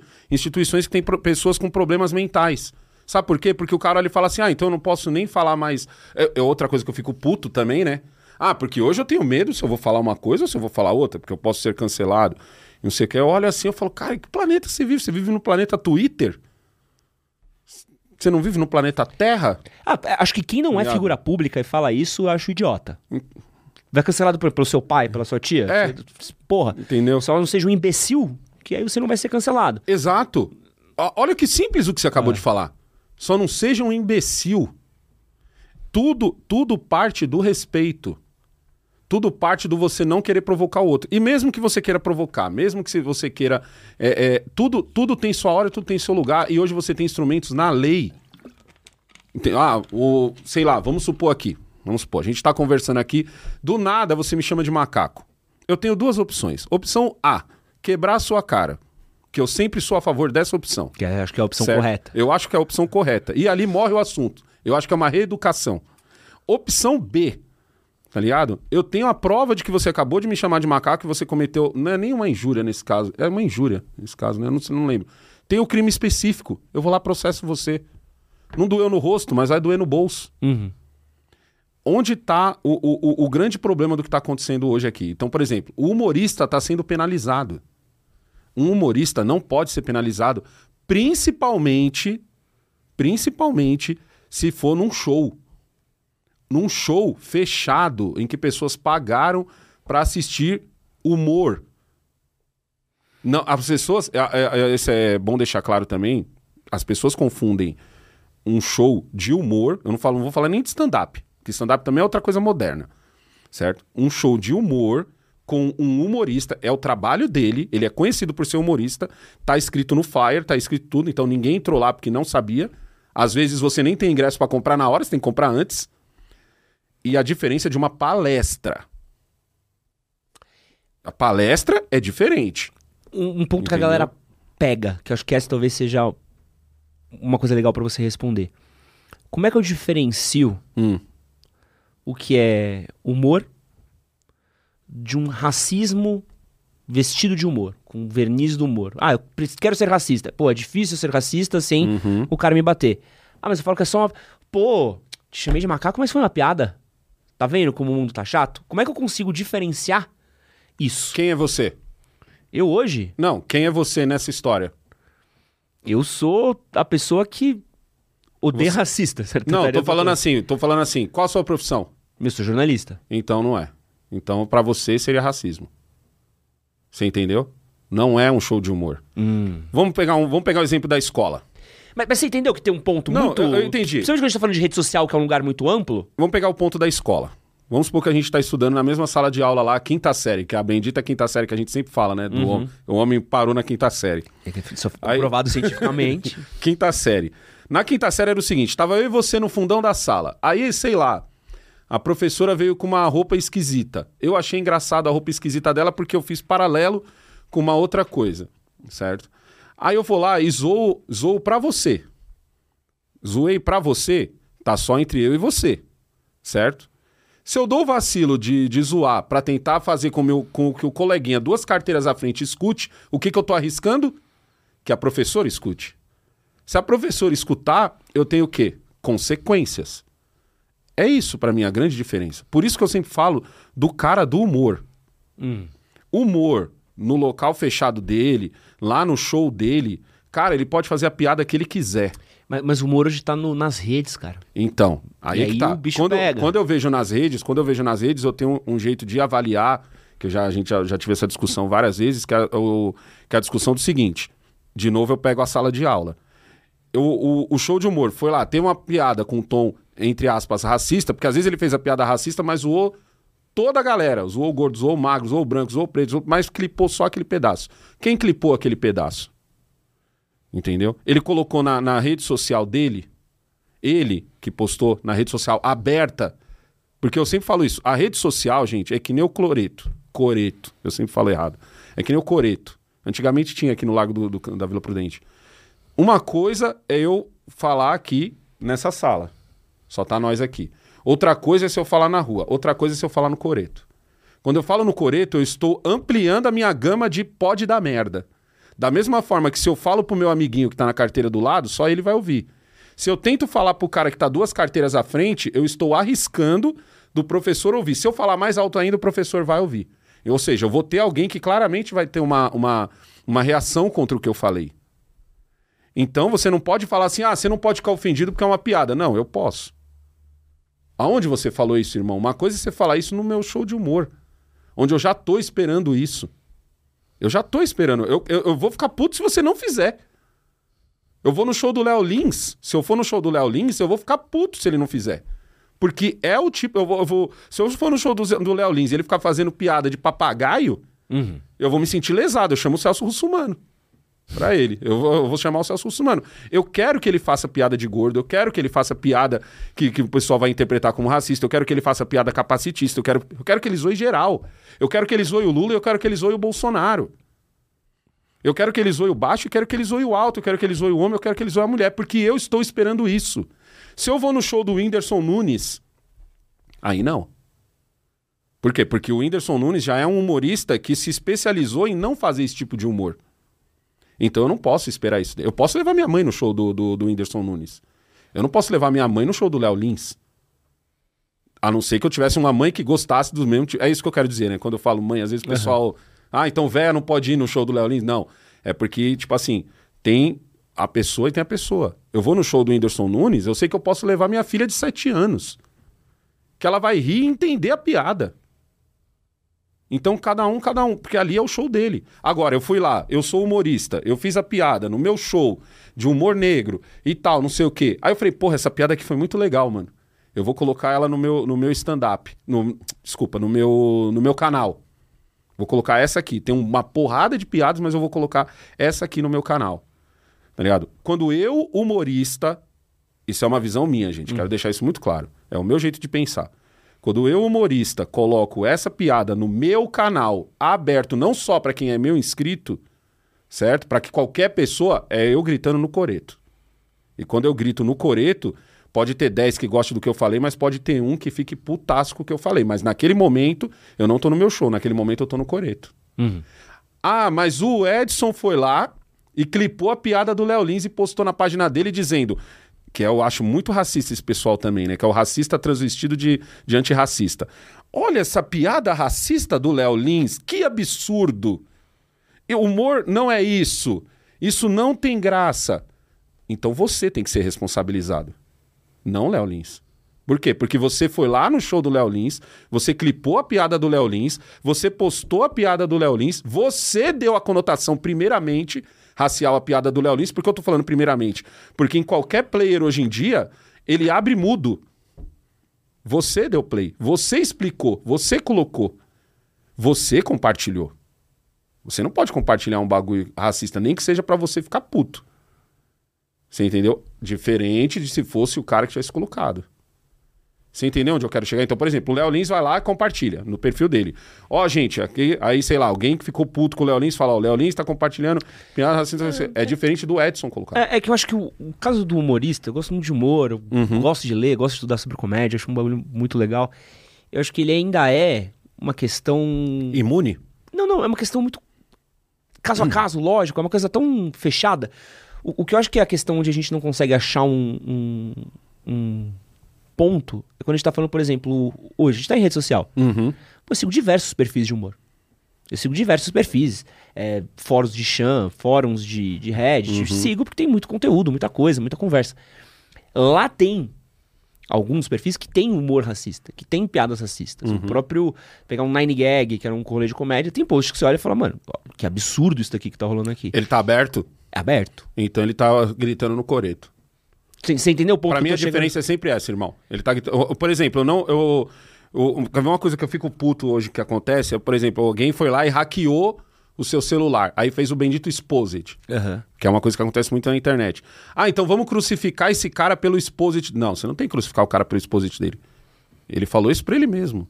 Ah. Ou ele falou isso pra outra pessoa. Ele não falou isso pra você. Ele não falou isso pra mim. Bem diferente de quando o humorista vai lá no perfil aberto dele, humorista entre aspas, né? Vai lá no perfil aberto dele de Twitter e não só para seguidores e não só para isso e aquilo, e lá ele coloca. Porque a, a minha, a minha definição é sempre essa: tá aberto, Uhum. tá aberto, tá aberto. Então, meu amigo, tá aberto, você tá para qualquer um. Entendeu? É, tipo assim, já existe lei para resolver essas coisas. Eu não, eu não gosto quando o judiciário entra do tipo, ah, eu tenho que resolver porque eu sou o Superman do, do. Não, calma aí, mano. Quem tem que resolver é quem ficou ofendido. E o ficou ofendido tem que ser o seguinte, irmão, porra, mano, mó merda isso aqui que você falou, hein, mano. Aí o cara tem que falar, pô, mano, mas eu falei essa merda aí no meu show fechado. Aí eu falo, ó, então foi mal. Ah, não, mas eu, eu fui lá e postei no meu. Ah, não, então nesse caso eu atingi você. É, eu atingi, que eu sempre falo, mano, é a bala que atingiu o cara. Então você não pode falar, ah, você não pode ficar puto porque é uma piada. Não, posso ficar puto sim, caralho. Não é em qualquer lugar que você faz uma piada. Você faz uma piada com quem você acha que o cara vai gostar e talvez, ó. Entendeu? Uma, vez o, o Kaique falou assim pra mim, pô, pai, no dia que o senhor trouxer um humorista aqui, e se ele fizer uma piada? Tá ligado? Não, peraí, eu trouxe um humorista. Eu quero que ele me faça rir. É o que eu espero de. Assim, eu posso falar da vida dele, posso falar da- das frustrações dele, mas por ele ser um humorista, é tipo um palhaço, né? Você olha pra um palhaço, é tipo assim, você quer que ele te faça dar risada. Mas É. você também tem que entender o seguinte: se eu pedir pra você fazer a piada. É foda, tem, É. um, tem um paralelo bom. Você para pra estudar um pouco de comédia, assim, dar uma Uhum. olhada, você vê que em alguns momentos ali, tipo, renascentismo, o humor, ele era político. Até, Isso. não, pode ser até mais longe, pode, ser pra Grécia. Se É. for falar de Aristófanes, que escreveu é, é, A Greve dos Sexos, que é uma obra muito Uhum. antiga, talvez uma das primeiras comédias já escritas, é uma comédia política. E era muito comum os escritores políticos, os dramaturgos que escreviam drama político, falar muito de política, só que existiam muito deles que eram mortos por escreverem de política. Então era esperado que um comediante grego falasse sobre política, porque era onde ele estava, porém se ele cruzasse a linha do putz, aqui pegou mal com, com esse senador. Que é a bendita consequência. E, então a gente tá falando hoje do politicamente correto, mas é uma questão que ela já é intrínseca à própria comédia, o, o né? politicamente correto, pra mim, ele é só uma ferramenta de, de, de, de calar a boca do outro. Ele não tá. é, O politicamente correto não briga por respeito. O politicamente correto é uma ferramenta de eu poder te calar. Não à toa você tem tanta gente que usa dessa ferramenta pra calar o outro e quando ele é exposto, ele vem meter aquela do ah, mas eu tô em reconstrução. Reconstrução, não, é. Construção. É como é que é? Desconstrução. É, isso. Eu estou em desconstrução, eu estou aprendendo, eu preciso que vocês me ajudem e não sei o quê. É uma ferramenta de calar o outro. É isso, é, é igual a galera agora do discurso de ódio. Ah, você está fazendo. Peraí, como assim discurso de ódio? Discurso de ódio? Não, calma aí. Uma coisa, uma coisa é, é- existe. Não estou falando que o discurso de ódio não exista, mas está sendo usado como ferramenta para calar o outro. Ah, você está sendo antidemocrático. Peraí, você, desde quando você é um nacionalista para falar que eu estou sendo. Porque quem fala você, quem aponta o dedo pro outro e diz você está sendo antidemocrático é o nacionalista. É o cara que morre de medo de que você esteja entregando o seu país para outro. Esse é o cara que diz esse discurso. Mas é mais uma vez está sendo usado. Isso não é uma coisa Brasil não, viu? Isso é uma coisa mundial. Esse é um momento mundial. Eu sempre falo isso. Eu falo, gente, a gente tem que ficar ligeiro com o que acontece no Brasil, mas a gente tem que entender que certas coisas nós não vamos mudar. Nós estamos, nós estamos literalmente vivendo uma mudança histórica. Nós estamos, nós estamos tendo a oportunidade de ver o planeta como se a gente tivesse. Tipo assim, eu- outro dia eu falei isso, até perguntei para um, um entrevistado meu se eu tava falando merda quando eu falava isso, que eu falei assim: quem viveu na Primeira e na Segunda Guerra Mundial literalmente viu o eixo do, do mundo mudar. Viu a mudança mundial acontecer. A gente está vendo isso hoje. A gente está vendo isso hoje, só que a gente está vendo isso, graças a Deus, sem guerra. A gente ainda tem fome, a gente ainda tem eh, desemprego, a gente ainda tem uma saúde de péssima qualidade, mas a gente está tendo a, a sorte. É, é que é foda falar sorte, é, é errado falar sorte, né? Porque é meio merda o que tá acontecendo. né? A gente, a gente não tá vendo uma mudança boa, né? É meio merda falar. Quem, em que momento da história que É, fico- herdeiro tava feliz em estar vivo, né? Então, eu fico meio assim de falar, caralho, é sorte, mas a gente tá vendo isso hoje. A gente tá vendo isso acontecer mundialmente. Quando que há 20 anos atrás você ia ver o, o debate de liberdade de expressão ser discutido nos Estados Unidos? O cara de esquerda ia te dar uma tapa se você falasse de, de, de suprir a liberdade de alguém. Não é o cara de direita, era o cara de esquerda. Que lá é diferente daqui, você tá ligado, né? Lá, o que a gente chama de direita aqui, lá é esquerda. Para eles, é- eles, já, eles já têm um- uma cabeça diferente da nossa. Então a gente está vendo isso acontecer hoje, a gente está vendo a mudança política acontecer ao redor do mundo, a gente está vendo é, é, certas liberdades serem tiradas e gente aplaudir isso. É uma mudança mundial, não é uma mudança só do Brasil. Não é uma, não é uma coisa restrita só a gente. A gente só é diferente por quê? Porque governos de lá de fora estão usando a gente como exemplo. Por quê? Porque a gente é uma democracia que nem eu falei no começo, que a gente é um país socialista, com um povo com cabeça socialista, é isso que eu falo, né? A gente é um povo que tem cabeça socialista, de olhar para o Estado e falar o Estado tem que me salvar. Gente que vota no presidente, dane-se quem é o senador, o deputado federal, porque acha que tá votando num senador, e não tô falando de gente sem estudo, tô falando de playboy com estudo. Esse cara acha que vota no Lula porque o Lula vai resolver tudo sozinho, esse cara vota no Bolsonaro porque ele acha que o cara vai resolver tudo sozinho. Então, tipo assim, a gente vive isso. Só que lá fora, o que, que eles estão fazendo? Estão olhando pra cá e falando assim, ó, ó o Brasil dando exemplo. É um país democrático, é um país que tem eleição, é um país que não tem ditadura, é um país que tem as suas instituições fortes, e a gente tem, apesar de, de algumas pessoas dizer que não tem, a gente tem, porque se não tivesse, o Lula seria o Maduro. O Lula seria o Maduro hoje, e ele não é. Por causa do nosso sistema político, que é forte.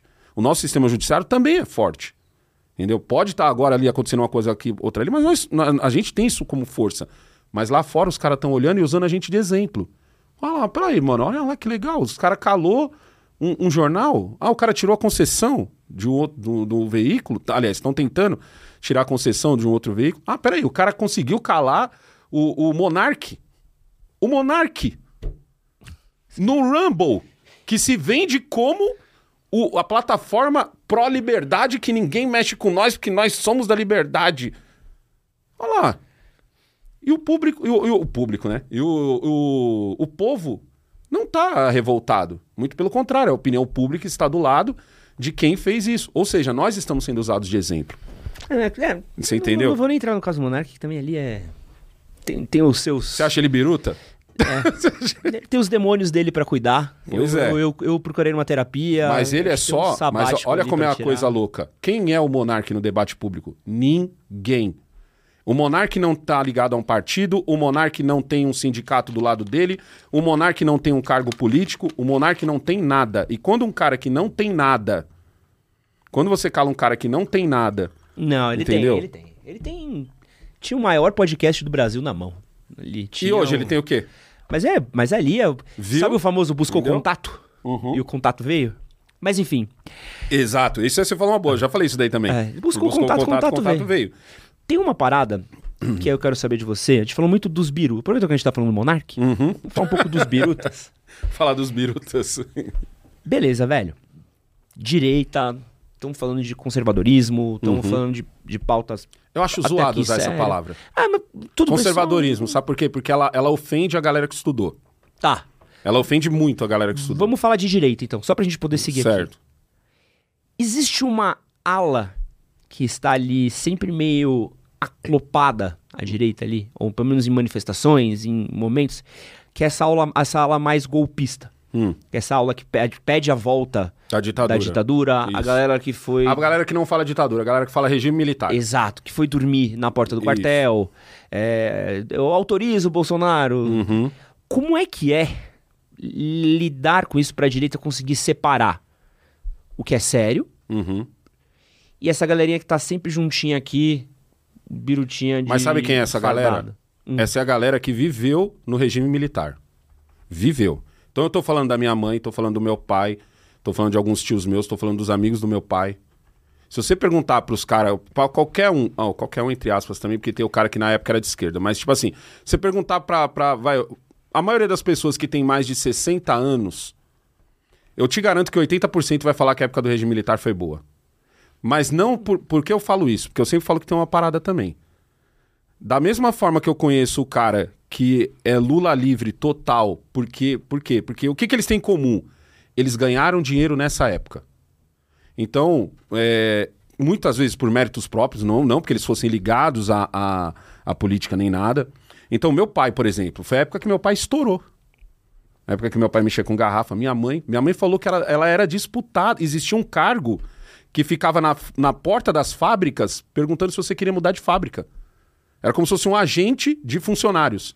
Era um cara que, que ele ficava, ô, tá feliz com o seu trabalho aí tal, não sei o quê. Minha mãe falou que o emprego nessa época era desse jeito. Então você tinha as suas liberdades, você podia sair para qualquer lugar. Meu pai sempre falava o seguinte: você podia sair para qualquer lugar, podia. Mas era sempre bom que você tivesse ou com uma boa história ou com a sua carteira profissional no bolso. Quem não tinha carteira profissional no bolso tinha que ter uma boa história. Entendeu? Ou seja, você vivia uma repressão. Não tem como você dizer que não vivia. Não, liberdade. Mas você liberdade. tinha- Você não faria o que você faria hoje na Mas o meu pai falou né? assim, ó, foi um tempo em que eu chegava no banco meio-dia, saía de lá com o que seria hoje 10, 20 mil reais e colocava no bolso da camisa e saía tranquilo. É que é, é, que é foda que é, Porque ele compara com o hoje. É sempre assim, né? É comparando com o hoje. O hoje sempre vai estar pior. É, mas é que você olhar o recorte também vertical, né? A gente consegue puxar até Isso. mesmo números da ditadura, que é coisa de é, pobreza, distribuição de renda, Exatamente. analfabetismo. Foi nessa época também que meu pai saiu de Alagoas e veio pra São Paulo. Então a coisa tava boa. É. Foi nessa época que minha mãe e minha família inteira saíram da Bahia, largaram a Bahia e falaram linha na pipa.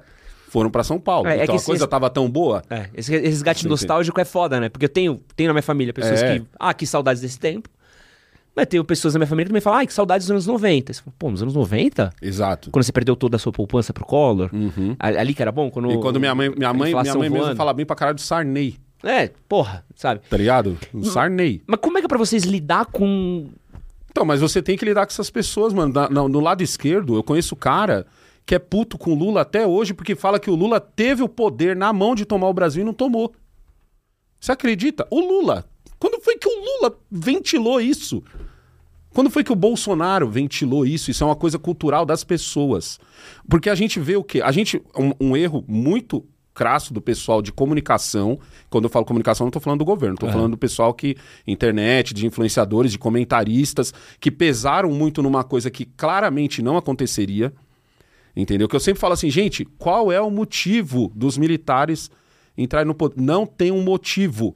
O mais próximo que a gente chegou de ter esse motivo, de ter essa ruptura, entre aspas, foi quando os caras estavam usando dinheiro de, de, de, de, de empreiteiro e o caralho pra comprar é, é político. O mensalão. Foi o mais próximo que a gente chegou disso. Entendeu? Não tem, não tem como, isso não vai acontecer. São, ó, ó, e vocês estão comparando uma galera que, que era daquele tempo que ou tá morto, ou tá velho de uma tal maneira que não manda mais nada. É uma outra geração que está dentro do exército. Então, tipo assim, errou o exército, porque o exército podia ter chegado na frente dos quartéis, algum comandante ter dito assim, gente, na boa, nós não vamos fazer nada. Mano, é, é chato ouvir isso, é chato, mas a porra do Lula foi eleito democraticamente. Quem não conhece alguém que votou no Lula? Quem não conhece alguém que votou no Lula e no Tarcísio? Então onde tá a porra da direita e esquerda na rua? O cara não votou no Lula porque ele prometeu só. Lógico, tem o cara que votou por causa da picanha. Tem o cara que votou porque, porque achou que ia ter um Bolsa Família maior. Tem. Mas boa parte dessa galera boa parte dessa galera tinha uma, uma, uma, uma referência de quando o Lula estava lá no poder e o cara conquistou pela primeira vez algumas coisas. O cara conquistou pela primeira vez um, uma. Um, ele conseguiu pela primeira vez levantar a casa dele. Por quê? Porque o Lula foi lá e mexeu e abaixou o preço do cimento. É uma coisa que eu nunca esqueço, que foi quando eu construí meu primeiro mini ramp. Eu paguei 8 reais no, no, num saco de cimento, quando antes era 15. Só que assim, eu tenho consciência política o suficiente para entender que certas coisas são oferta e demanda, e o cimento pode abaixar o preço. Outras coisas é intervenção literal do governo, e eu entendo que isso no primeiro momento é bom e depois pode ficar ruim. E certas coisas é, sei lá, é só, é só aconteceu de uma promoção num lugar lá. Mas tem gente, o nosso povo não é politizado. Agora nós estamos ficando politizados graças ao celular, graças à internet, que está chegando agora em qualquer canto. Starlink que o diga. Índio hoje tem TikTok. E não é porque o índio não tinha a manha de usar um celular, ele tinha, ele só não tinha internet. Como é que a internet vai chegar na Amazônia? Você entendeu? Então, tipo assim, as pessoas, é, essas pessoas foram induzidas ao erro. Eu fiz vários vídeos em que eu falei, gente, pelo amor de Deus, isso vai dar bosta. E o sistema tá deixando que dê merda, porque vocês serão usados de exemplo. Eles estão sendo usados de exemplo. O MST quantas vezes não invadiu prédio público? Quantas vezes não teve depredação? O próprio STF já foi, já foi pichado. Falei, mas vocês serão usados de exemplo. E a gente teve uma coisa que já aconteceu de pessoas serem usadas de exemplo, onde? Lá no Capitólio. Nos Estados Unidos.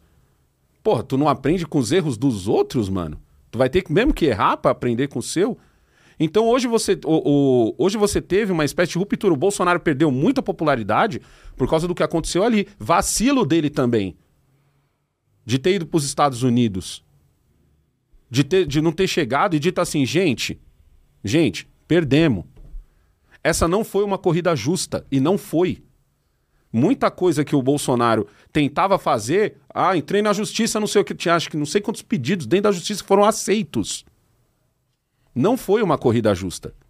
Mas beleza, perdemos. O que, que a gente deve fazer agora? A gente deve sentar, aproveitar que a gente conseguiu eleger um monte de deputados, a gente conseguiu eleger alguns senadores, trabalhar para a próxima eleição para a prefeitura, porque a prefeitura é importante, essa eleição mostrou isso. Motocicleta é da hora? Motocicleta é da hora, mas tem gente que não tem grana para gasolina ou dinheiro para comprar uma moto. Tá ligado? E essas pessoas têm que ser politizadas. Em São Paulo, essa é uma coisa muito forte que eu ouvi da Samanta Cavalca, isso daí. Que ela falou assim, ela falou assim, negão, no meu o estado do Piauí, se não me engano dela. Negão, no meu estado, as pessoas não votam, lá não existe voto ideológico. Não existe voto ideológico lá. Lá o cara não vota porque ele acha que o outro vai fazer um bom governo, ele apoia aquilo e tal, não sei o quê. Ele vota quase que por comodidade. É diferente de vocês de São Paulo. Em São Paulo, quando vocês vão votar em alguém, vocês querem saber a capivara do cara, vocês querem saber tudo sobre o cara. No Nordeste, Norte e Nordeste, não é assim. Então, por exemplo, uma eleição de prefeitura é mais importante que uma de presidente. O Bolsonaro ali tinha que ter falado isso, tinha que ter falado, gente, nós não vamos fazer. Ele não ia fazer. E ele sabia que não ia fazer. Ele vacilou. Ele vacilou feio. Ele quis deixar a coisa do tipo assim, ó, eu não vou interferir na sua, na sua liberdade, da hora de não fazer, tá ligado? De, faz aí o que você quiser e não sei o quê. As pessoas ali esqueceram o Bolsonaro e foram para pedir ajuda do exército. Entendeu? Foram pedir ajuda do exército. O exército não, porque era só um general ter encostado no portão de cada unidade ter falado assim, gente, entende uma coisa, nós não vamos fazer nada, o Lula foi eleito e tal, não sei o quê. Eu entendo que o exército tem hierarquia, ou seja, quem devia ter feito isso deveriam ser os comandantes, porque de repente vai um general faz isso e dá merda para ele, né? Depois até entendo, por causa da hierarquia é muito forte no exército. Mas era isso que devia ter acontecido. No dia 8, no dia 8, como que alguém podia achar em sã consciência que invadia um prédio vazio, mas é aquela coisa, o cara já tá ali, ó. Tá ligado? E gente, quando eu falo, isso é uma parada muito louca do Brasil o Brasil, a gente tem maneira de falar assim, ah, o pobre não entende nada de política, não é? Porque ele não teve estudo, porque isso não é aquilo. Mas ali você tinha gente com dinheiro. Não.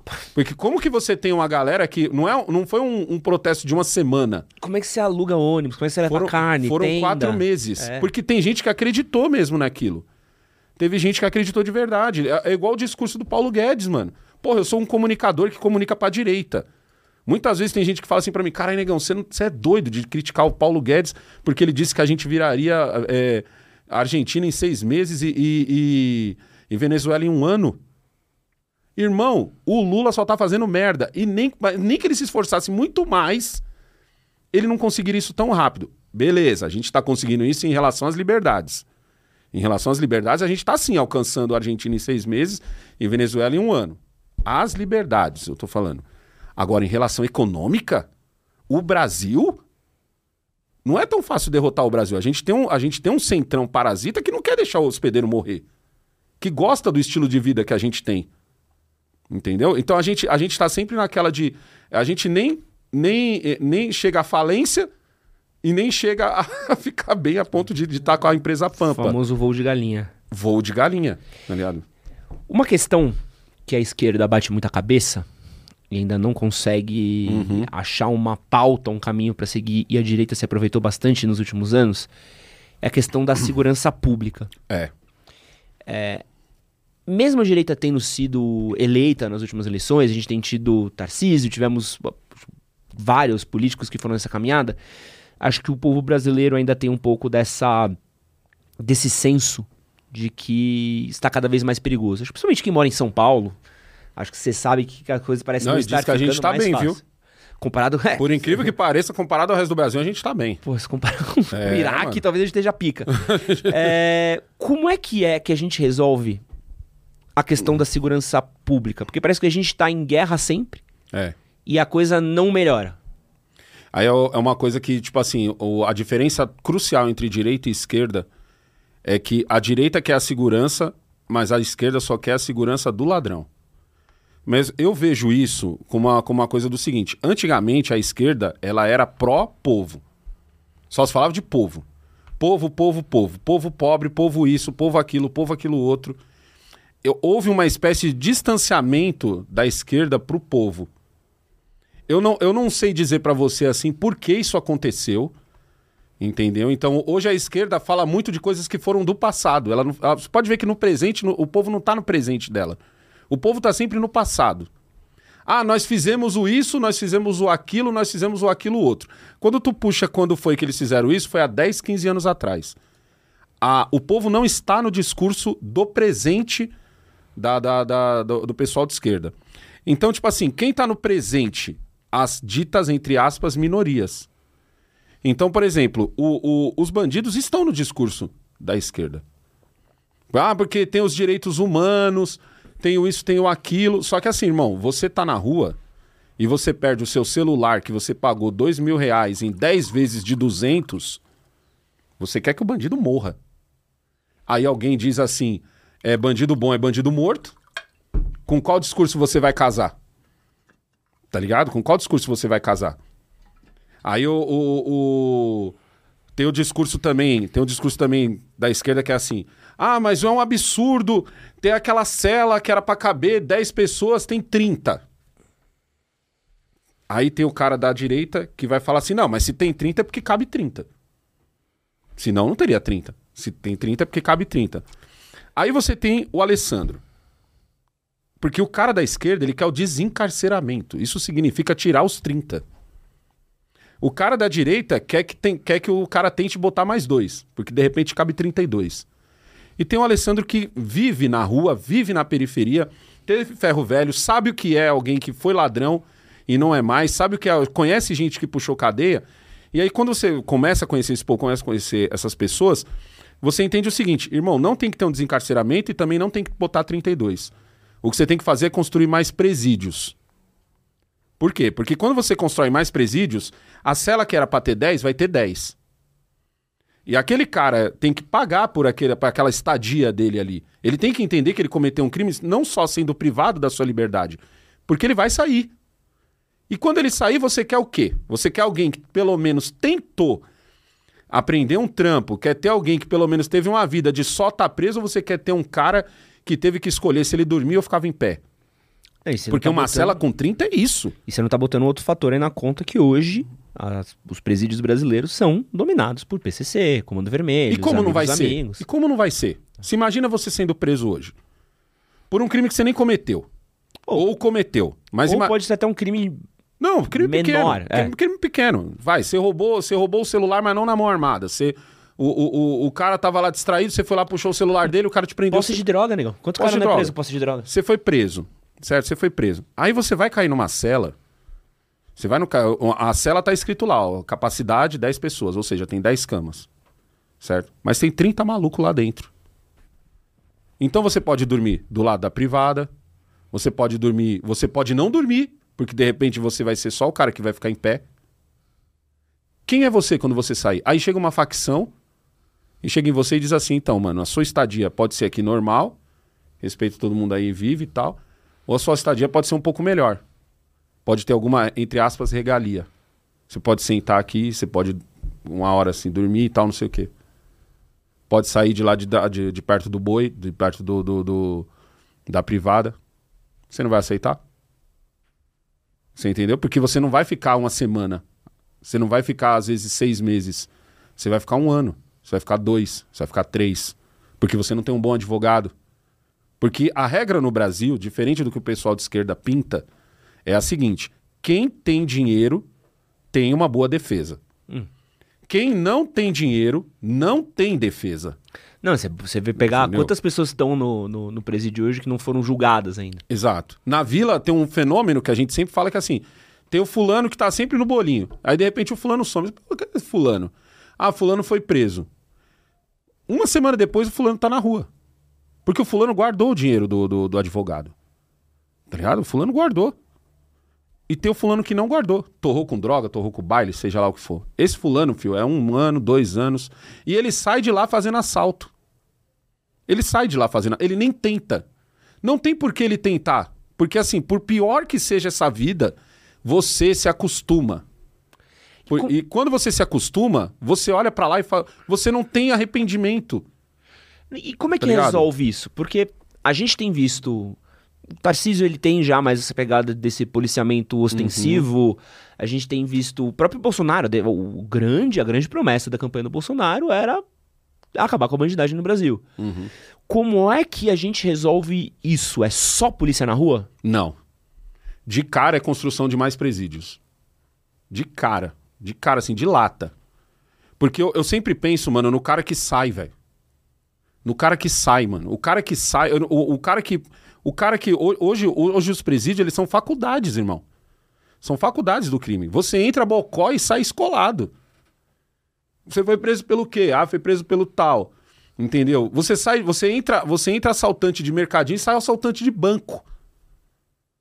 Por quê? Porque você ficou numa cela ali, mano, amontoado, se revoltando cada vez mais. Vai chegar uma hora que você vai achar, caralho, eu só, eu só peguei um celular. E agora eu vou, vou puxar um ano de cadeia vivendo literalmente um infernão. Mano, se a gente fechar essa porta aqui agora, ó. Fechar essa porta aqui agora, só tem eu, você e mais dois aqui. Já vai ficar doidão, irmão. E a gente tem espaço até umas horas, a gente tem água, entendeu? A gente tem, se vacilar aqui, tem comida aqui em algum canto. Agora, se põe no lugar desse mesmo espaço aqui, você não conseguir se mexer. E você passar seis meses assim. Ah, mas ele só cumpriu seis meses. Né? É mó boi você ouvir isso. Ah, mas fulano só pegou seis meses. Mano, ele não pegou seis meses. Ele pegou seis meses no inferno. A cabeça do cara é: caramba, mano, eu só roubei um celular, irmão. Não é que eu tô dizendo que ele tá certo. Isso é bom deixar claro, porque sempre tem um que, ah, então você tá defendendo o ladrão. Tá ligado? Não, eu sei o que é ter um celular roubado. Só que o cara tem que ter a pena para aquilo, tá ligado? E ele tem que cumprir a pena sobre aquilo. E ele tem que trabalhar a comida que ele tá comendo lá dentro, a- as paredes que ele tá. Ele tem que sustentar aquilo. Eu não posso sustentar esse cara, eu não posso ser penalizado duas vezes. E hoje, qual, qual que é. Hoje o Estado tá fazendo com o ladrão e com o cidadão a mesma coisa que ele faz com o empregado e com o patrão. Numa ponta ele tem o ladrão, que ele fez vista grossa, porque ninguém decide ser ladrão do dia pra noite. A Cracolândia não nasceu de ontem pra hoje. Na outra ponta ele tem o cidadão, que ele também fez vista grossa pra esse cidadão estar sendo assaltado direto, diminuindo o policiamento, entendeu? Mantendo as ruas praticamente um breu por onde você passa.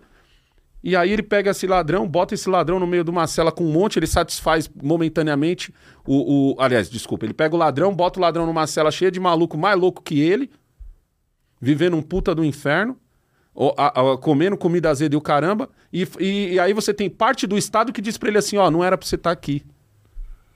Você tá aqui porque tem um cara que é muito rico aqui. Só que ele assaltou quem? Ele assaltou um pobre. Na cabeça dele, aquele pobre que tá, tá na sua liberdade, tá indo na feira, tá indo no fluxo, tá indo em qualquer canto, aquele cara é o problema. Ele, porra, eu só, só roubei um celular, irmão. Nem meti arma nem nada. Olha o inferno que eu tô passando um ano. É lógico que eu vou entrar pra essa facção. É lógico que eu quero ter a vida daqueles caras que estão naquela outra cela ali, mano. Entendeu? Que o cara tem, tem visita ali, tem as gostosinhas visitando ele, não sei o quê. Aquele cara vai sair dali, ele já vai sair com carrão, ele vai sair daqui, ele já tem uma fita boa para fazer. Como eu não quero ter essa vida? Porque eu vou sair daqui, eu não vou ter emprego. Eu entrei sem uma profissão e eu vou sair sem uma profissão. Então quem sou eu para a sociedade? Ninguém vai querer me contratar. Eu agora tenho um contrato com a facção, ou seja, eu não posso. Quando os caras me disserem para fazer uma coisa, eu tenho que fazer. Por quê? Porque se eu for pego e eu não fiz o que foi mandado, Imagina como vai ser a minha estadia, que já foi ruim na primeira. Olha, olha um monte de conta.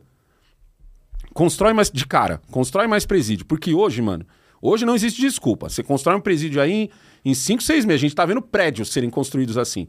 Constrói, vai. É, é, é, não sei como seria a demanda, mas constrói bem mais presídios. Prende esse camarada, julga esse camarada, bota esse camarada num programa, mano, de ressocialização. Esse cara tem que ap aprender que o celular custou dinheiro pra caralho pra aquele cara para aquele cidadão. Ele não pode achar que, tipo, eu só fiz isso. Ele tem que olhar pro celular e falar: caralho, eu roubei um celular do maluco.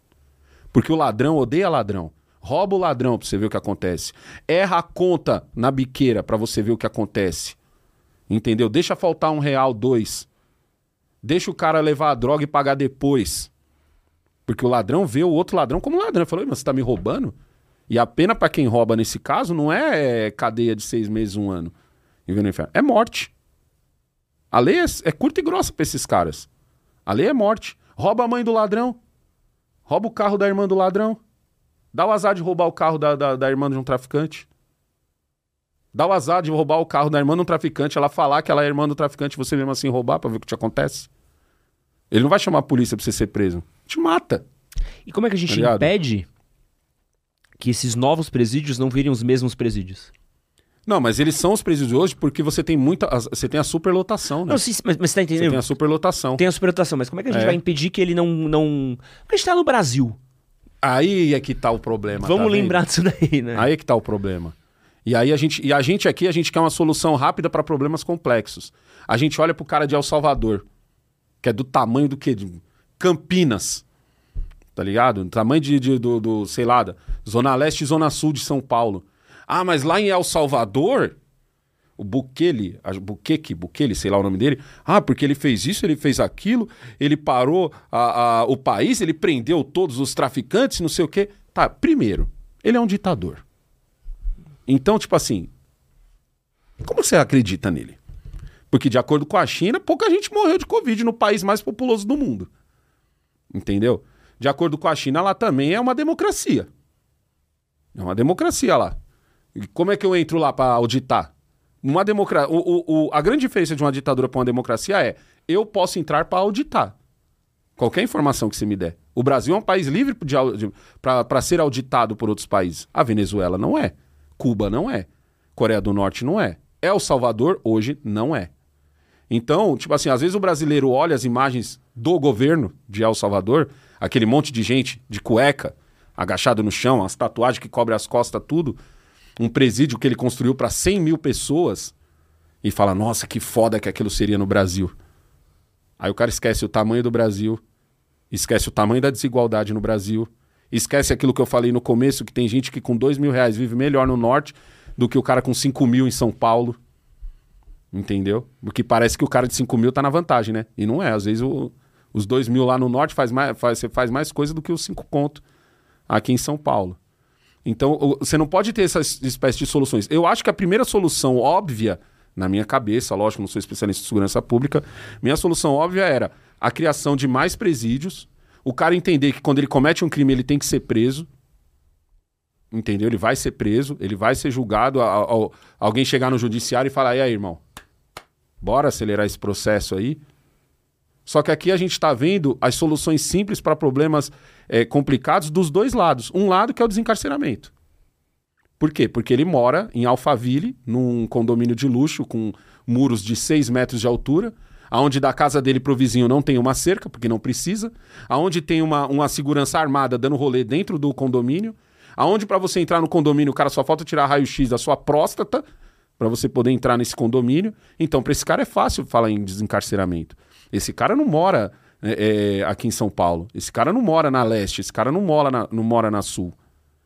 O outro lado quer que na cela que cabia 30, aliás, na cela que cabia 10, que era para 10, a cela que era para 10, cabe 30, ele fala assim, pô, vamos botar mais dois.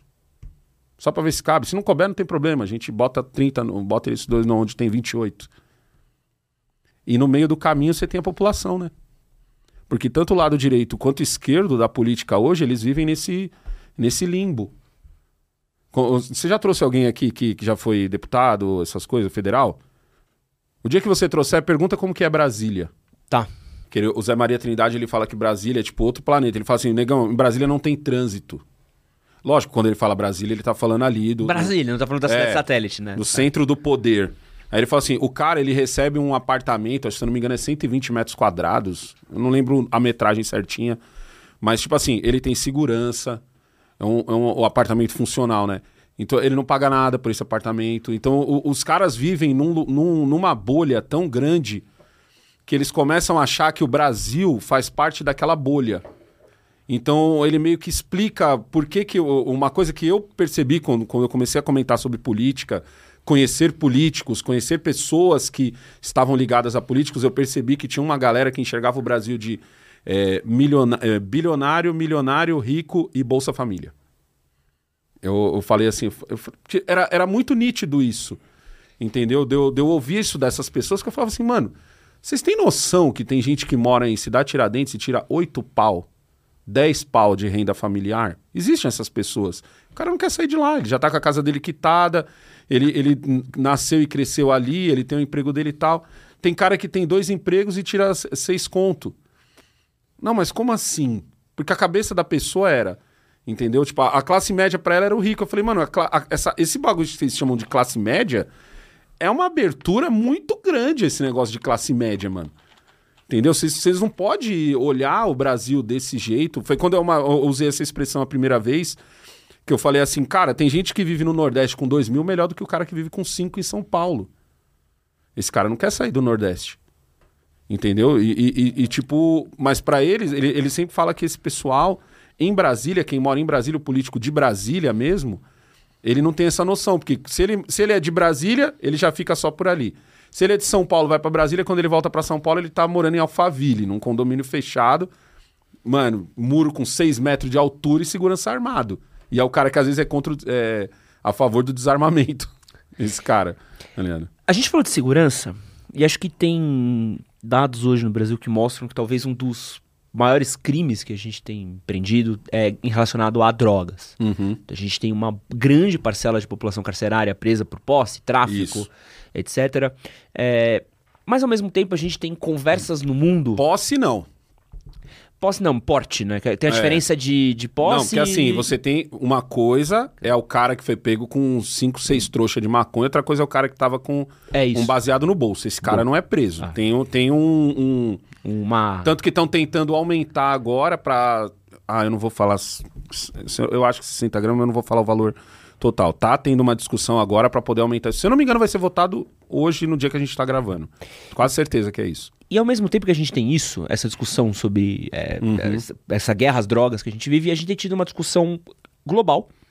Estive em alguns países onde isso já foi até bem resolvido. Uh, sobre legalização das drogas, principalmente quando certo. a gente está falando de maconha. Uhum. E até mesmo outras extensões do que é a maconha. Né? Quando a gente fala em maconha, muita pessoa pensa em uso recreativo, a gente fala muito pouco sobre uso medicinal. THC. Eu gosto de falar sobre, sobre eu gosto de falar sobre o uso medicinal, não medicinal fumado, o medicinal que eu falo, o remédio mesmo, tipo canabidiol. É, então como é que a gente consegue, como é que a direita vê essa questão é, das drogas, principalmente maconha, acho que, caso, acho que uhum. droga é foda, porque droga todo mundo já bota tipo crack, heroína, tal, falar de, de maconha em si quando estiver falando de droga. É, como é que faz para ter essa discussão sem cair um pouco naquele pânico moral ou cair numa questão mais eu, de costumes? O Alessandro é contra todas. Todas, de verdade. Álcool, açúcar, tudo. Cigarro. Tá ligado? Cigarro, principalmente cigarro. Vape. Nossa, o vape, o vape nem se fala. Mas eu acho que o cigarro é pior, mano. Porque eu acho que toda droga que é aceita é pior. Toda droga que não é mal vista, entre aspas. O cigarro até hoje não é mal visto, mano. Até hoje, tá ligado? Mesmo com toda a propaganda contra ele que existe hoje, porque eu vivi no tempo que o cigarro era glamourizado. Mas isso é o Alessandro. Entendeu? Porque eu, eu sei o que é um homem destruir uma casa por causa de, de, de bebida, e eu sei o que é um homem destruir uma casa por causa de droga, tá ligado? Então eu, eu já vi essa realidade, então eu, eu, eu sou muito contra mesmo. Eu, eu entendo que a maconha só não é. Eu, eu sempre brinco esse bagulho também, que eu falo assim: a maconha até hoje só não é legalizada por causa do cheiro. Porque maconheiro fede. Eu sempre falo isso: maconheiro fede. E, mano, o, o dia que alguém, algum laboratório, inventar uma maconha que ou não tenha o cheiro que a que tem hoje, ou ela tem um cheiro próximo ao do cigarro, ela vai ser legalizada. Porque entre os crimes que a gente vê, tá ligado? Dificilmente o cara tava maconhado. Por exemplo, violência doméstica. O cara não tava bem louco de maconha. É, violência com carro, cara, acidente com carro, por exemplo. O cara não atropelou ninguém, quando você vai ver, o cara tava maconhado. O cara bateu o carro, tava maconhado. Não. O cara tá é, é, roubando em casa para comprar maconha. Isso é só o molequinho. Porque o que não falta é trabalhador maconheiro. Cara que literalmente fuma maconha na hora do, do, do, do, do almoço dele. Tu visse os caras subindo pra obra aqui no metrô? Não, aqui a rua é legalize é, aqui, entendeu? Pô, é. Aí, tipo assim, mano, você. Mas eu, eu também não sou a favor. Mesmo olhando desse jeito, eu não sou a favor, por quê? Porque, da mesma forma que eu não sou a favor do anabolizante, por causa que eu vi o que acontece de ruim. Eu não vi só a parte boa. Eu conheço a galera que fuma maconha e fica bem pra caralho. Eu sou skatista, irmão. Conheço um monte de skatista que fuma maconha e anda melhor de skate. Que, que, fica, eh, que realmente parece um remédio quando o cara fuma. Mas eu conheço a ponta da lança. Eu conheço, pela minha trajetória em ferro velho, eu conheço o que é o cara que acabou no crack. Eu conheço o cara que, que mano, só tá o corpo dele, não tá mais a, a alma já foi. Tá ligado? Ele só tá, ele só tá o corpo dele esperando o dia da morte. E que, é, que a pior droga de todas é o crack, porque ela não dá esse direito para ele de morrer. Ninguém morre de crack. São outras coisas que te fazem morrer. É de tão maldita que é essa droga. Ela faz você ficar vivo ali e consumir. O cara tem overdose de coca, o cara tem overdose de um monte de coisa. De droga, não. O cara tem cirrose por tomar álcool demais. De crack, desculpa, de crack não. Então, tipo assim, eu nunca troquei ideia com um craqueiro que falou que começou na, na, na, no pó. Todo mundo começa da onde? Todo mundo começa do álcool, da maconha, tá ligado? Começa do álcool, maconha e, e da, de, desses ele vai subindo. Entendeu? Então, tipo assim, a, a, esse papo da porta de entrada, eu sei que é a porta de entrada por conhecer a galera que já tá no final da, da, da dessa sala onde ele entrou. Eu conheço essa galera, eu troco ideia com essa galera, mano. No Crackcast eu já fiz isso, já mostrei. No, no, no, no, meu tempo todo de ferro velho. Então, tipo assim, eu entendo que ela é uma porta de entrada. Mas eu sou. Eu, o que eu fico puto com esse debate é que é um debate muito playboy. É um debate playboy. Que, qual o problema do debate playboy? Então vamos supor, você tem um filho com, se eu não me engano, é esquizofrenia. Não é esquizofrenia, é. Você pode botar várias doenças aí. Não, mas a mais comum é aquela que o cara se treme. É... Parkinson. Parkinson também. Tá ligado? Não, é que o cara fica tendo um ataque. É... Epilepsia. Epilepsia. Eu falei esquizofrenia, mas eu quis dizer epilepsia. Então, tipo assim, o remédio feito para ajudar essas pessoas é o canabidiol. Uma vez eu tive a oportunidade de entrevistar uma neurocirurgiã lá, no, no, lá na Jovem Pan e eu tava perguntando sobre justamente isso, falando assim, que ela, ela batalha muito por isso, né? Pra ter essa, essa flexibilização. A gente já tem aqui no Brasil. Hum, hum. É, tá ligado? É, Mas tá muito. muito é, pouco. muito pouco. Você não pode plantar, você não pode isso. colher, você não pode vender. Você não pode fabricar. É, porra. Entendeu? Você não pode fabricar. Então, tipo assim, e ela, e ela tava falando sobre esse debate, ela falou que o que queima esse debate é a galera que quer fumar. Que já tem acesso. Hoje você tem acesso livre à maconha. Dizer que a maconha é proibida no Brasil é mentira. Uhum. É mentira, mano. Você sai em qualquer lugar. É mais fácil hoje, mano. Dependendo do lugar que você tá. Eu vou falar ali um, um pico mais boy, assim, Paulista, Jardins, Murumbi. É mais fácil você ver um cara fumando maconha do que cigarro. É muito mais fácil. Entendeu? E esse cara não tá fumando maconha de biqueira. Esse cara tá fumando uma maconha já mais cara. Porque esse cara não, não- ele não pega o, o, o, o carrão dele e vai comprar na biqueira. Esse cara tem uma maconha que chega em casa dele, delivery. Ele paga mais caro? Ele paga mais caro porque ele tem dinheiro. Então, às vezes o debate está entre esse cara que ele quer ir comprar na farmácia. Ele quer comprar de um produtor, entre aspas, legalizado. E aí acaba atrapalhando o debate da, da, da, da, da, da, pessoa que tem a doença, tá ligado? Que precisa, que não quer ficar louca, é isso que eu falo. É, Que porque não quer ficar louca, que só quer, não quer ficar bem louca. o que eu vi ah, na Espanha, no Canadá, que eu achei muito legal. Em Chicago também, eles têm um sistema. Uhum. Os três são muito parecidos, apesar de ter diferenças, assim. Que são espaços, são lojas meio que oficializadas. Então, é, tanto o Canadá como o Chicago são bem Os camaradas parecidas. meu que usa contam umas histórias assim. É muito curioso, assim. São É. lojas do governo. Então, você tem X lojas ao redor da cidade que você vai. Uhum. É, nessas lojas, você tem X produtos e você pode selecionar. Tipo assim, ah, eu quero um produto Até o rico... com nível, né? É. Tem o- os caras falam pra mim que tem, tem a maconha com nível, uma que é mais concentrada, outra que é, E você escolhe, é tipo, mais fraca. eu quero THC Uhum. pra isso, eu quero canabidiol pra isso. Então, tipo, ah, você quer ficar chapado? Tenha coisas pra você ficar chapado. Uhum. Não, eu, eu tenho uma dor assim, assim, assado. Eu tô procurando Isso. remédio em óleo, eu tô procurando remédio em vape, eu tô procurando remédio em... Xarope, os caras falam que tem de tudo. Xarope, Tem chocolate, refrigerante. refrigerante. E, e Roupa. Tudo, e tudo muito Roupa. organizado certinho para pro que você quer. Tudo bonitinho. E também uma campanha muito forte também Uhum. de uso excessivo. Eu acho que aqui o debate é burro, porque eu acho que aqui nunca vai dar certo. Porque pra gente dar certo, a gente teria que amadurecer como país. Um, um exemplo disso é os bingos, por exemplo. Tinha os bingos. Eu, acha, eu sempre achei bingo uma coisa boa. Aí tem o debate de, ah, mas tem gente que deixa lá a vida no bingo. Eu falo, beleza, mas um bingo dava. Um bingo, mais ou menos aí, ele dava emprego para 300 pessoas. Você tirar os bingos, você tirou 300 empregos só nele, fora o emprego satélite. Que é mais ou menos o que a, a- a discussão em relação à Lava Jato, né? Que ela fechou muita empresa, que quando você fecha uma empresa, você não fecha só ela. Você fecha as empresas satélites a- ao redor dela. E, e aí eu falava, e aí tem essa discussão, só que assim, você encontra maquininha de caça-níquel em qualquer bar. Então, tipo assim, então aí você fala assim: ah, mas eu quebrei o dono de bingo ou o bicheiro, sei lá, que dizem que os bingos eram dos bicheiros e tal, não sei o quê. Mas peraí, mano, hoje em qualquer boteco aí tem uma, uma máquina de caça-níquel. E ela nem tá mais escondida, que teve uma época que ela ainda ficou escondidinha, era um cômodozinho, tal, tá escrito lá banheiro, mas na verdade Vai era. em qualquer terminal de ônibus, você, tu joga um... Entendeu? Então, tipo assim, aí você olha assim e você fala, tá, então não deu tão certo assim acabar com os bingos.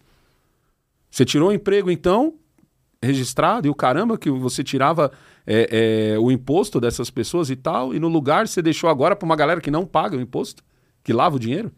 Então, onde tá o. Onde, onde ficou o lucro? Eu acho que isso aconteceria no Brasil. Mas a maconha, você acha que não aconteceria isso? A gente não teria... Eu tenho certeza que com a maconha aconteceria isso. O, o, o traficante continuaria existindo, entendeu? O... A biqueira continuaria existindo.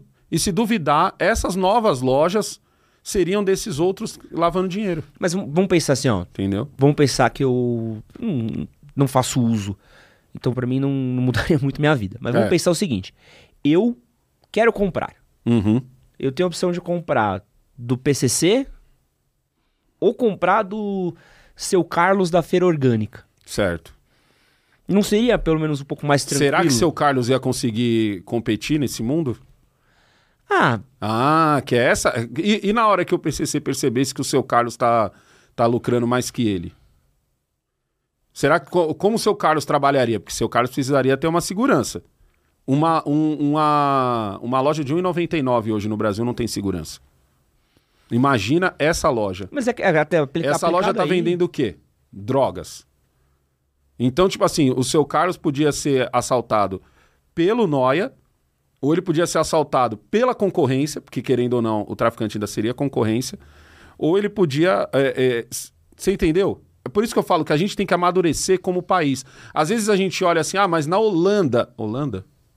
Não é Holanda, é Amsterdã. Ah, em Amsterdã os caras fizeram. Ah, Ô, vê cara- Holanda, é. É, Amsterdã, Holanda, né? Ah, é, tá certo. Amsterdã é uma cidade da Holanda. Ah, mas lá é diferente. Lógico que lá é diferente. Não é porque eles conseguiram que vai ser assim. Ah, mas nos Estados Unidos deu. Não, peraí, não é nos Estados Unidos. Em alguns estados dos Estados Unidos deu certo. Então, primeiro, eles têm uma maturidade de cada estado fazer a sua lei. A gente, a gente hoje não tem nem como conversar isso com o povo. Na boa, imagina esse debate de você chegar no povo e dizer assim, ó, o Rio Grande do Sul vai poder decidir as coisas dele, São Paulo vai poder, o Nordeste vai poder. Imagina hoje como seria esse debate. A gente, a gente emperra no debate sobre é, é, legalização do armamento. E a gente em- emperra num debate super burro sobre isso. Então eu acho que a gente teria que evoluir muito como país para daí começar a pensar nisso. Eu entendo que a guerra às drogas hoje é uma guerra perdida. É uma guerra que a gente está enxugando o gelo. Seria muito mais, mais lucro uma guerra contra a bandidagem que, que do, contra o assalto do que contra o tráfico. Entendeu? Porque hoje, hoje o cara que tá assaltando dois malucos numa moto, ele não tá comprando droga esse carro, esse cara. Sabe o que ele tá fazendo? Ele tá gastando o dinheiro dele no, no baile funk. Ele rouba a tua moto pra dar rolê no baile funk. Ele não tá roubando sua moto pra comprar drogas. Quem rouba, quem rouba para comprar drogas hoje Cracudo. é o cracudo. O cracudo invade sua casa para roubar. O cracudo, ele, ele, ele, ele rouba o fio que alimenta o poste, onde ele pode morrer. Para que ele tenha ali 15 reais para ele comprar droga. Então, ho- hoje, hoje o debate está diferente.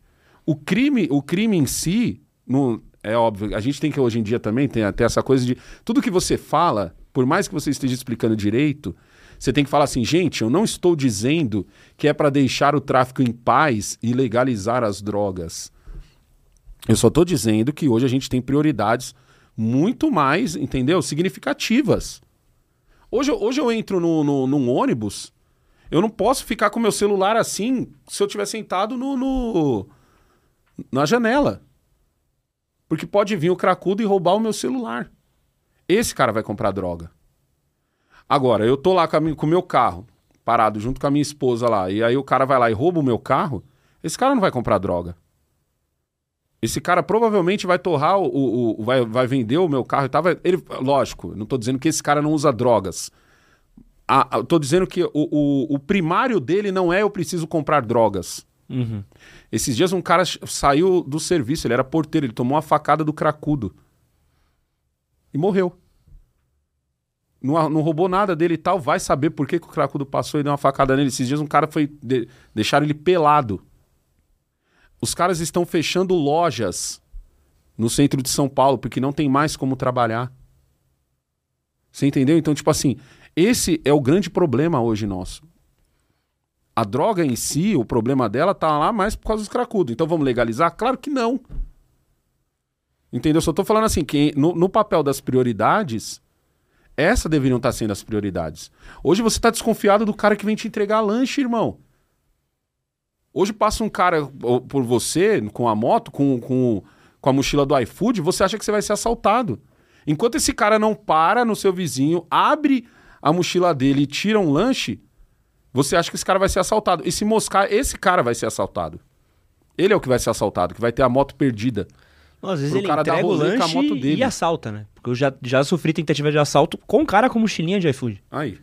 Você Então, entendeu? hoje em dia é um, é um conceito. É, um, é conceito novo, né? Você Mas o Brasil... seu celular te entrega um sanduba, né? Não, e o Brasil é o país do que logo, logo as mochilas só vão poder é, andar na rua se elas forem transparentes. É. Porque o, o- o Brasil é o país que resolve os problemas assim, né? Ah, os postos de gasolina estão sendo assaltados pelos motoqueiros. Então, lembra quando da lei que os motoqueiros teriam que entrar, Tirar o chegar no posto e tirar o capacete? Pô, adoro. Aonde, adoro. onde- ao- ao sentido. Eu amo o conceito do caixa 24 horas que fecha às 11. É. Esse é meu conceito favorito do. do, do- do- Você tenta explicar isso, porque no- os- você vai pra fora do Brasil, tem as ATMs, né? Aquelas É. Maquininhas que você tira isso. dinheiro. Essas ATMs, em qualquer lugar que você vai, funciona, tá lá, tal. Óbvio, agora você vê algum, sei lá, uma outra vez sendo assaltado e Uhum. tal, mas é um rolê 24 horas, pô, preciso de dinheiro, vou sacar. Fala assim, ó, tem um caixa 24 horas ali. Ah, vou lá. Não, não, é que fechou às 10. Fala, cara, como? Não é um caixa 24 horas, é só um caixa. É. Então qual que é o 24 Eu, horas? eu, eu falo sempre esse bagulho no meu canal, né? Eu falo assim, gente, imagina você explicar o Brasil pra um gringo. Não, é impossível. Eu, eu falo assim, eu gosto muito de assistir é, canais alemães de construção e tal. Eu acho muito foda o jeito que eles constroem, porque eles têm, um, eles têm uma, uma excelência que a gente não vai ter tão cedo. Eles têm o equipamento e eles têm a vontade de fazer perfec- de ser perfeccionista. Quase artístico o que, o, o que os, os alemães fazem. E aí eu sempre. Eu, eu- eu lembro que na época, teve uma época que o. Não sei se você lembra disso, o Bolsonaro tomou uma multa Porque ele, eles construíram uma ponte, eu não lembro que estado que foi. Atravessou essa ponte ele e o Tarcísio. Lembra? Que aí, ah, porque deu a multa no bolso. Que a- fizeram meme até umas horas com o. bo- Pegaram aquela foto do Tarcísio assim, com o cu na mão, tá ligado? Aham. Atravessando a ponte sem capacete e tudo. Aí eu falei assim: olha só o que é o Brasil nessa imagem. Imagina você chegar num gringo e dizer pro gringo assim: ó, aqui tem uma cidade, aqui tem outra cidade, e entre elas, para você ir de uma cidade a outra, você tem que utilizar balsa. Em pleno 2022, na, na época, né? Em 2021, 2022. Aí eu falei: ah, se você explica isso para um, um alemão, ele vai olhar para sua cara e vai falar: poxa, constrói uma ponte. É, por que é óbvio isso para ele? Porque ele fazia isso há dois mil anos atrás com os, com os vikings, tá ligado? Eles já construíam pontes, entendeu? Com, depois os romanos e tal. Eles já tinham uma excelência naquela época de olhar uma cidade aqui, olhar uma outra ali. Ué, como é que a gente chega ali de balsa? Não, constrói uma ponte. Aqui a gente constrói uma ponte, tem uma parte da, da classe política dizendo, ó, vocês deixaram os balseiros desempregados tem uma outra parte da sociedade que tá tratando isso como, oh meu Deus, ele criou, ele fez uma ponte. Aí, gente, é uma ponte. Isso não deveria ter nem inauguração. É só uma ponte. Aí você tem pessoas que falam que, que olham e falam, pô, da hora, finalmente alguém construiu uma ponte, que eu acho que é o raciocínio mais lógico nessa história. Fala, quem foi que construiu essa ponte? Foi o Bolsonaro. Porra, finalmente alguém se tocou e construiu uma ponte. E aí você tem pessoas que gravam vídeo enquanto você ia tentar passar de um lugar para outro e tinha que pagar a balsa, e às vezes a balsa dava problema, e às vezes você tinha que ficar não sei quantos dias na balsa, e o cara, olha lá, o meu presidente fez, finalmente, ele é o cara, ele é o não sei o quê. Eu falo, gente, ele construiu uma ponte. Pô, você tá indo muito longe Ele ainda, construiu negão. uma ponte. Eu, eu Negão. ficava puto com isso, que eu falei, ele construiu uma ponte. Negão, você vai Tá muito ligado? longe ainda. Você quer uma coisa mais simples que elege prefeito em São Paulo? Asfalto. Asfalto. É. Como é que você, explica que um fator primordial, quem mora em São Paulo agora atualmente sabe Uhum. o inferno que é você tentar andar pela cidade, porque tô aqui a, a rua aqui de baixo já foi asfaltada umas 4, 5 vezes nesse ano. Uhum. Toda hora tá vindo, voltando, vindo, voltando, vindo, voltando. É o que elege, você fala assim, meu Deus, nossa, o asfalto tá lisinho. Oh, beleza, cara, seu carro vai transitar super bem aqui pra pegar o trânsito da radial. É. Você vai chegar na Anhamelo, você vai parar. Você vai chegar na Salim, você vai travar. Mas pelo menos agora, tu, no buraco que você passava, não vai Não, ter o buraco pra pegar o Em trânsito. São Paulo você tem, você tem a lombada invertida. Eu não sei, Não, se, é. aqui, eu não sei se aqui na Vila Prudente você tem isso. Mas na, na- no, no Cambuci você tem bastante. Que, o que, que é a lombada invertida? É um retângulo em ângulo perfeito, parece que foi cortado com uma máquina assim, que é alguma obra que eles iam fazer ali, Desencanaram. e tá ligado? E ao invés de ele cobrir e deixar retinho, ele deixa literalmente uma lombada invertida. Aí você passa com o carro, seu carro faz tum tum. Ah, nossa, incrível. Aí você fica, por que, que você não cobriu isso aqui? Não é. Obrigado. E você pergunta, o que que você fez pelo trânsito? Asfalto. Asfalto. Isso é o básico. É. O, o- asfalto é, é o... Mas e a área de alagamento? Não, eu coloquei uma placa avisando que ali é uma área de alagamento. Sabe que tem aqui do lado, né? É, na Tereza Cristina tem várias também. Uma, uma maravilha. Cuidado, área de, de alagamento. Eu amo quando eu tô parado no trânsito, tá chovendo e eu vejo essa placa. Essa placa é uma contagem regressiva, né? É, que você fala, é, eu não posso reclamar depois, né? Quando meu carro for, foi. Porque ele avisou. É, tá avisado. Uma mos- Você que moscou, que viu a placa e não saiu. É eu que quis parar no trânsito. Negão, pra gente terminar aqui, Uhum. uma pergunta conciliadora. Existe espaço Hum. na política pra diálogo entre esquerda e direita? Existe. A Jovem Pan é o melhor exemplo disso. A Jovem Pan. Existe. Legal. Existe. Negão. Na Jovem Pan você tem. A Jovem Pan é a única empresa hoje de comunicação, a única, que dá espaço para os dois lados conversar, apesar das críticas dos dois lados. Você tem, você tem muita gente de direita, tô falando do público agora. Você tem o público que acha um absurdo o Felipe Monteiro sentar na mesma mesa que eu. Que acha um absurdo a Amanda Klein estar na, na Jovem Pan. Que acha um absurdo o, o Diogo Schelps. Tô, todos esses que eu tô citando de esquerda. O Leonardo Grandini, o Guga, Guga Noblar, Guga Noblar e tantos outros que já pisaram lá. Você tem o público que diz: não assisto mais enquanto tiver esse cara aí. Você tem, eu sei porque eu tenho pessoas que eu encontro na rua, que são meus inscritos, e dizem assim: não sei como você consegue dialogar com aquele fulano, com Beltrano. Ou então, que e no clima que a gente está hoje é o seguinte: por exemplo, tá eu. é, pegaram um corte meu esses dias, eu participei do Tá na Roda. E tava, tava uma galera lá, mas vou, vou falar, eu não vou lembrar certinho quem, que é um programa que tem muita gente. O Paulo Matias estava apresentando. E aí pegaram um trecho. Eu, eu cheguei meio atrasado, cheguei cinco minutos atrasado, então o debate já tava rolando. Eu já entrei, tipo, na, na fogueira já, tá ligado?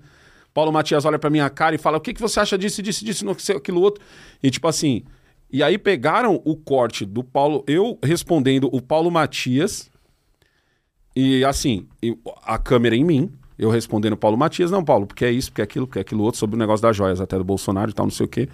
Aí pegaram umas partes em que o, o e agora a moda é o quê? É clipar aquele pedaço que a Pan colocou no ar, meu, parecendo que o cara tá no Twitter, tá ligado? Uhum. Onde ele tem várias imagens ali, mas só que manda é a da câmera. Pegaram aquela imagem onde tô eu respondendo. Eu, mano, na boaça, tanto que eu nem imaginei que isso viraria um corte. Eu tô respondendo, aí tem o Paulo Matias fazendo uma cara meio assim, aí dá uma pausadinha, ou então uns três segundos só daquela cara, aí já corta pro Felipe Monteiro. A impressão que dá é que eu tô socando os dois quando você assiste o corte, tá ligado? Chego em casa, várias mensagens. Caraca, negão, você é foda, negão, você é foda, negão, não sei o que, você é foda tal. Por quê? Porque você respondeu aquele sapatênis o Paulo Matias tá indo pro lado do PT e não sei o que, não sei o que lá. Aí eu, mas onde foi isso? Porque eu acabei de sair do programa e foi tranquilaço. Foi o Paulo me fazendo uma pergunta, eu respondendo. O Felipe também fez uma coisa, a gente respondendo. O Felipe super da hora, irmão. Tá, tá ligado? Um, um dos caras de esquerda, assim, que, tipo assim, ele, eu, eu falo que ele me lembra os caras que eu conheço que não são comunicadores. Porque o cara que é comunicador, normalmente ele fala pra plateia dele. Então, certas, certos caminhos ele não percorre para não perder com a sua plateia. Então, eu já sou diferente porque o meu público já conhece minha opinião sobre muitas das coisas. Você, nessa conversa nossa, pode ver, tá ligado? Que você fala, ah, o negão é de direita, mas tem certas coisas que, entendeu? Então, existe esse caminho. Só que hoje, o debate público, o debate assim, na, no, no, entre os jornais e tal, não sei o quê, o, o debate tem um lado, que é o lado precisamos derrotar o bolsonarismo, não o Bolsonaro. Eu sempre falei isso. Eu falei assim, ó, pro Bolsonaro, esse, esse povo tá cagando pro Bolsonaro. Para eles, o Bolsonaro ainda é o deputado de 30 anos de, de, de, de fundão de, de, de, de Congresso. Sabe aquele cara que é do baixo clero, o famoso baixo clero. O bolsonarismo, não. O bolsonarismo é uma vertente da direita que é um pouco mais forte, que questiona muito mais, que zoa. Que zoa. E isso esses caras não gostam, porque isso é, é, às vezes acaba passando dos limites. Entendeu? Então, por exemplo, o cara de direita, o cara de direita, ele dificilmente vai ver um, um ministro de STF ou um político em algum lugar e vai levantar da cadeira dele e vai lá apontar o dedo na cara desse maluco. Dificilmente. Tá ligado? Um cara de direita, tô falando. Por quê? Porque ele olha aquele político, sentado no mesmo restaurante que ele, e ele pensa assim, ó lá, ó, o panaca comendo, da, comendo a comida com meu dinheiro. Mas ele fala isso para ele. Pô, mas teve os caras que atacaram o Xandão. Não, não, não, não, não. Você já vai entender. O bolsonarista é diferente. Hum, tá. Esse levanta. Esse levanta e fala assim, ó, bonito o que você tá fazendo, hein? Bonito. Como assim? Você tá comendo com meu dinheiro? Ou então começa a atacar ele em cima de coisas que ele fez. Entendeu? A opinião pública brasileira, a política brasileira não gosta disso. Da mesma forma que ela não gosta de um deputado como o Nicolas Ferreira, como o Gustavo Gayer, entendeu? Que são pessoas que vieram da internet.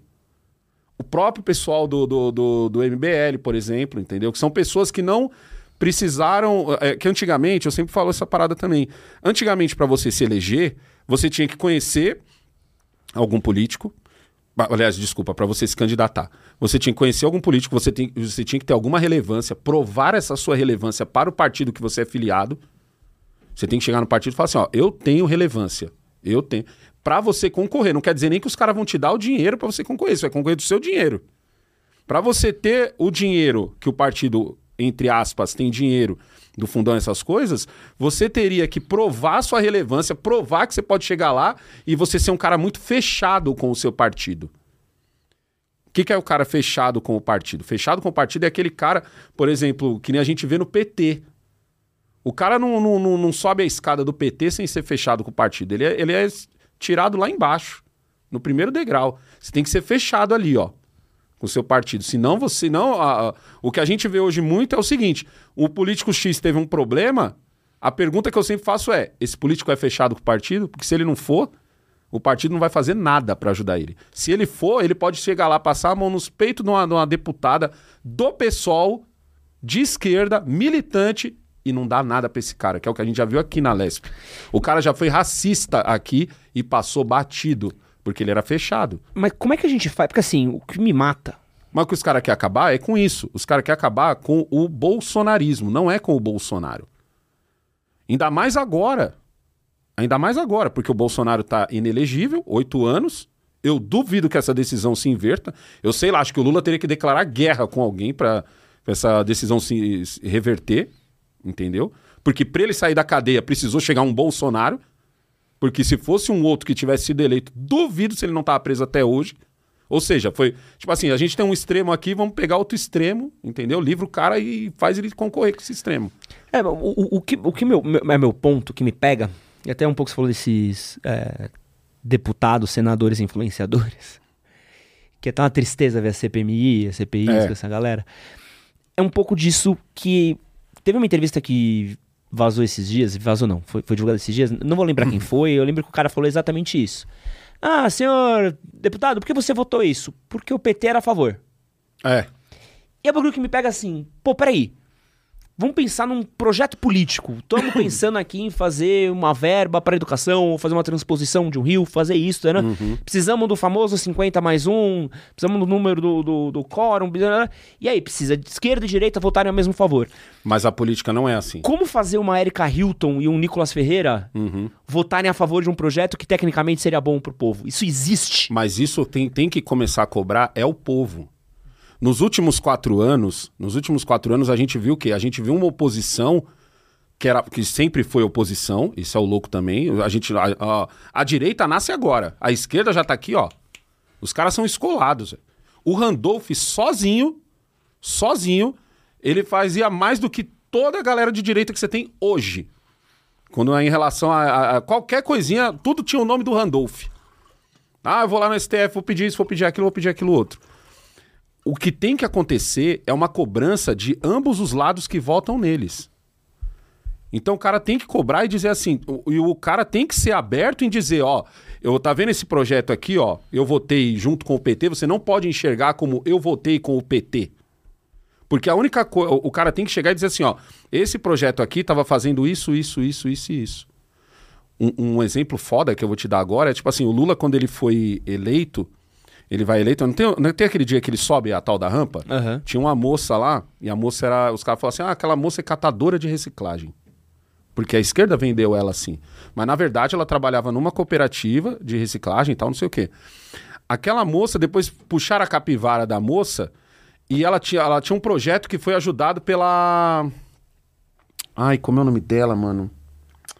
Esqueci o nome dela agora. Ela é deputada federal. Tava com o Bolsonaro e tudo. Esqueci, esqueci o nome dela. E depois ela aparece e diz assim: não, mas eu ajudei ela mesmo. Porque o projeto dela é muito bom.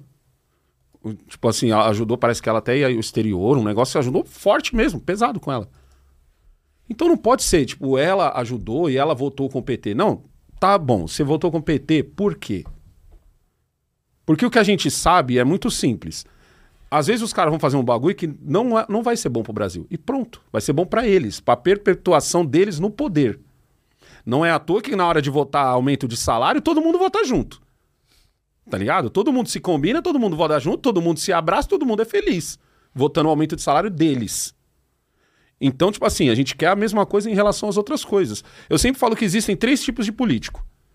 Certo? Existe o político honesto, existe o político inerte e existe o político desonesto. O pior de todos é o inerte. Não é o desonesto o pior de todos. Porque o desonesto, para ele ser desonesto, ele tem que fazer alguma coisa. Ele tem que inventar um clube, ele tem que inventar uma pista de skate, ele tem que inventar um asfalto, ele tem que inventar um posto de saúde novo em algum lugar, uma construção, porque dali ele vai tirar o dele, certo? Seja com a população ali perto, ou seja, ele não construiu porque ele queria o bem daquela população, e sim ele queria o voto, seja com superfaturamento, mas ele construiu. E o inerte? O inerte, às vezes, é aquele cara que entra e não faz porra nenhuma, mas ele fez tweet. Mano, eu odeio político assim, odeio, odeio de ódio mesmo. Porque esse cara ganha 40 mil reais pra fazer o que eu faço. Que é uma crítica. Ai, não, olha que absurdo. O político que escreve assim: olha que absurdo que a esquerda está fazendo. Eu, tá, mas espera aí. Você pediu meu voto. Você pode não ter ganho o meu voto, mas ganhou o voto do, do Edson, entendeu? Edson votou nele e tal. E aí, irmão? A esquerda tá fazendo e você tá fazendo o quê? Eu gosto quando o político diz assim: olha que absurdo que a esquerda está fazendo e eu já estou fazendo isso e isso. Porque Randolph era assim. Randolph, o, o, o, Bolsonaro queria fazer alguma coisa, o pessoal direito queria fazer alguma coisa, ele achava um absurdo, mas ele não ficava nas redes. Olha só o que esse governo genocida está fazendo. E pronto, e parava o comentário dele ali. O comentário dele era: acabei de entrar com pro protocolar, não sei o que, não sei o que lá, por causa. Tipo assim, ele primeiro, Bolsonaro depois. Por causa do que Bolsonaro está fazendo, que eu acho um absurdo estar tá aqui, protocolei, eu fiz e aconteci. Por quê? Porque os caras tá mil anos nisso. O Randolph não entrou porque ele tinha um celular e engajamento no Twitter. Tá ligado? Ele entrou porque ele já é mil anos de política. Ele sabe os caminhos, os atalhos. Entendeu? Ele não é o cara que vai ficar parado na porta do Congresso pensando assim, cara, deixa eu ver no Waze aqui aonde que é o STF. Deixa eu ver aqui no manual de instruções, vou digitar Ctrl F para saber o que, que eu posso fazer para barrar tal projeto. E não é assim. Isso falta para nós hoje, mano. Porque o cara que foi eleito pela internet, ele tem que entender que quando ele foi eleito pela internet, ele tem que mostrar serviço. Um cara que eu vejo mostrar serviço hoje é o Cleitinho. senador Cleitinho. Tudo bem, ele tem aquele jeito doido, que é outra coisa também. A galera que veio da internet tem um jeito muito doido, né? Galera que não é da internet é um jeito polido, né? Bonito até, galã de novela das seis. Agora, o pessoal que vem da internet normalmente tem um jeito muito doido, mas o Cleitinho, ele tá sempre mostrando que ele tá, tipo assim, ele faz o que o Randolph faz, ele mostra o erro, mas ele fala assim, ó, ah, isso aqui tá errado, mas eu tô fazendo isso, isso e isso. É, Você entendeu? Mas esse espaço de diálogo, eu, eu pelo menos, eu, eu me incomodo um pouco, hum. porque eu acho que é onde o Centrão ganha muito. Lógico. Porque o Centrão não precisa aparecer. O Centrão sabe quem é o Centrão? O Centrão é aquele cara que odeia o Nicolas Oliveira porque o Nicolas usou uma, uma, um celular para se eleger. Ele odeia o Gustavo Gayer, porque o Gustavo Gayer tem um canal. Sabe quem é o cara do Centrão? O cara do Centrão é o seguinte: ele só aparece para você, cidadão comum, 15, 20 dias antes do dia de votar. Mas ele não desaparece da vida pública.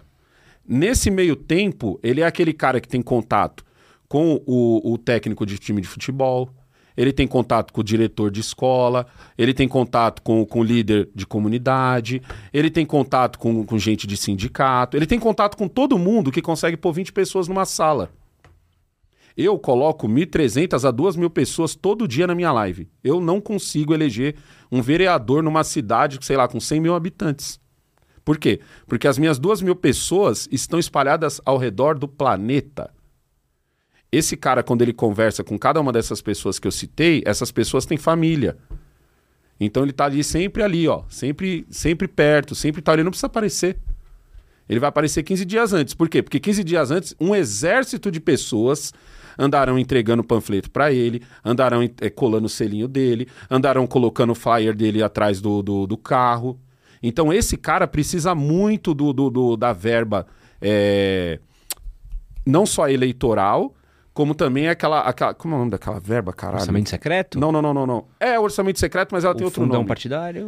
Não, aquela verba que o, pre, o presidente dá, pro, que, que todos os deputados têm para poder gastar com suas bases. Eu esqueci o nome agora. Esqueci, eu sei, sei, sei. Você entendeu? Então, tipo assim, é uma verba que faz sentido no papel.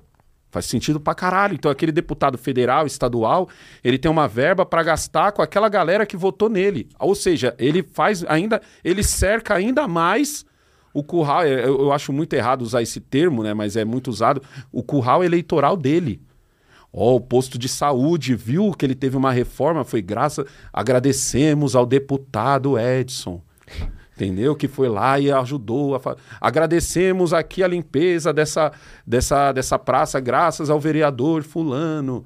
Olha os brinquedinhos novos aqui da praça, graças ao.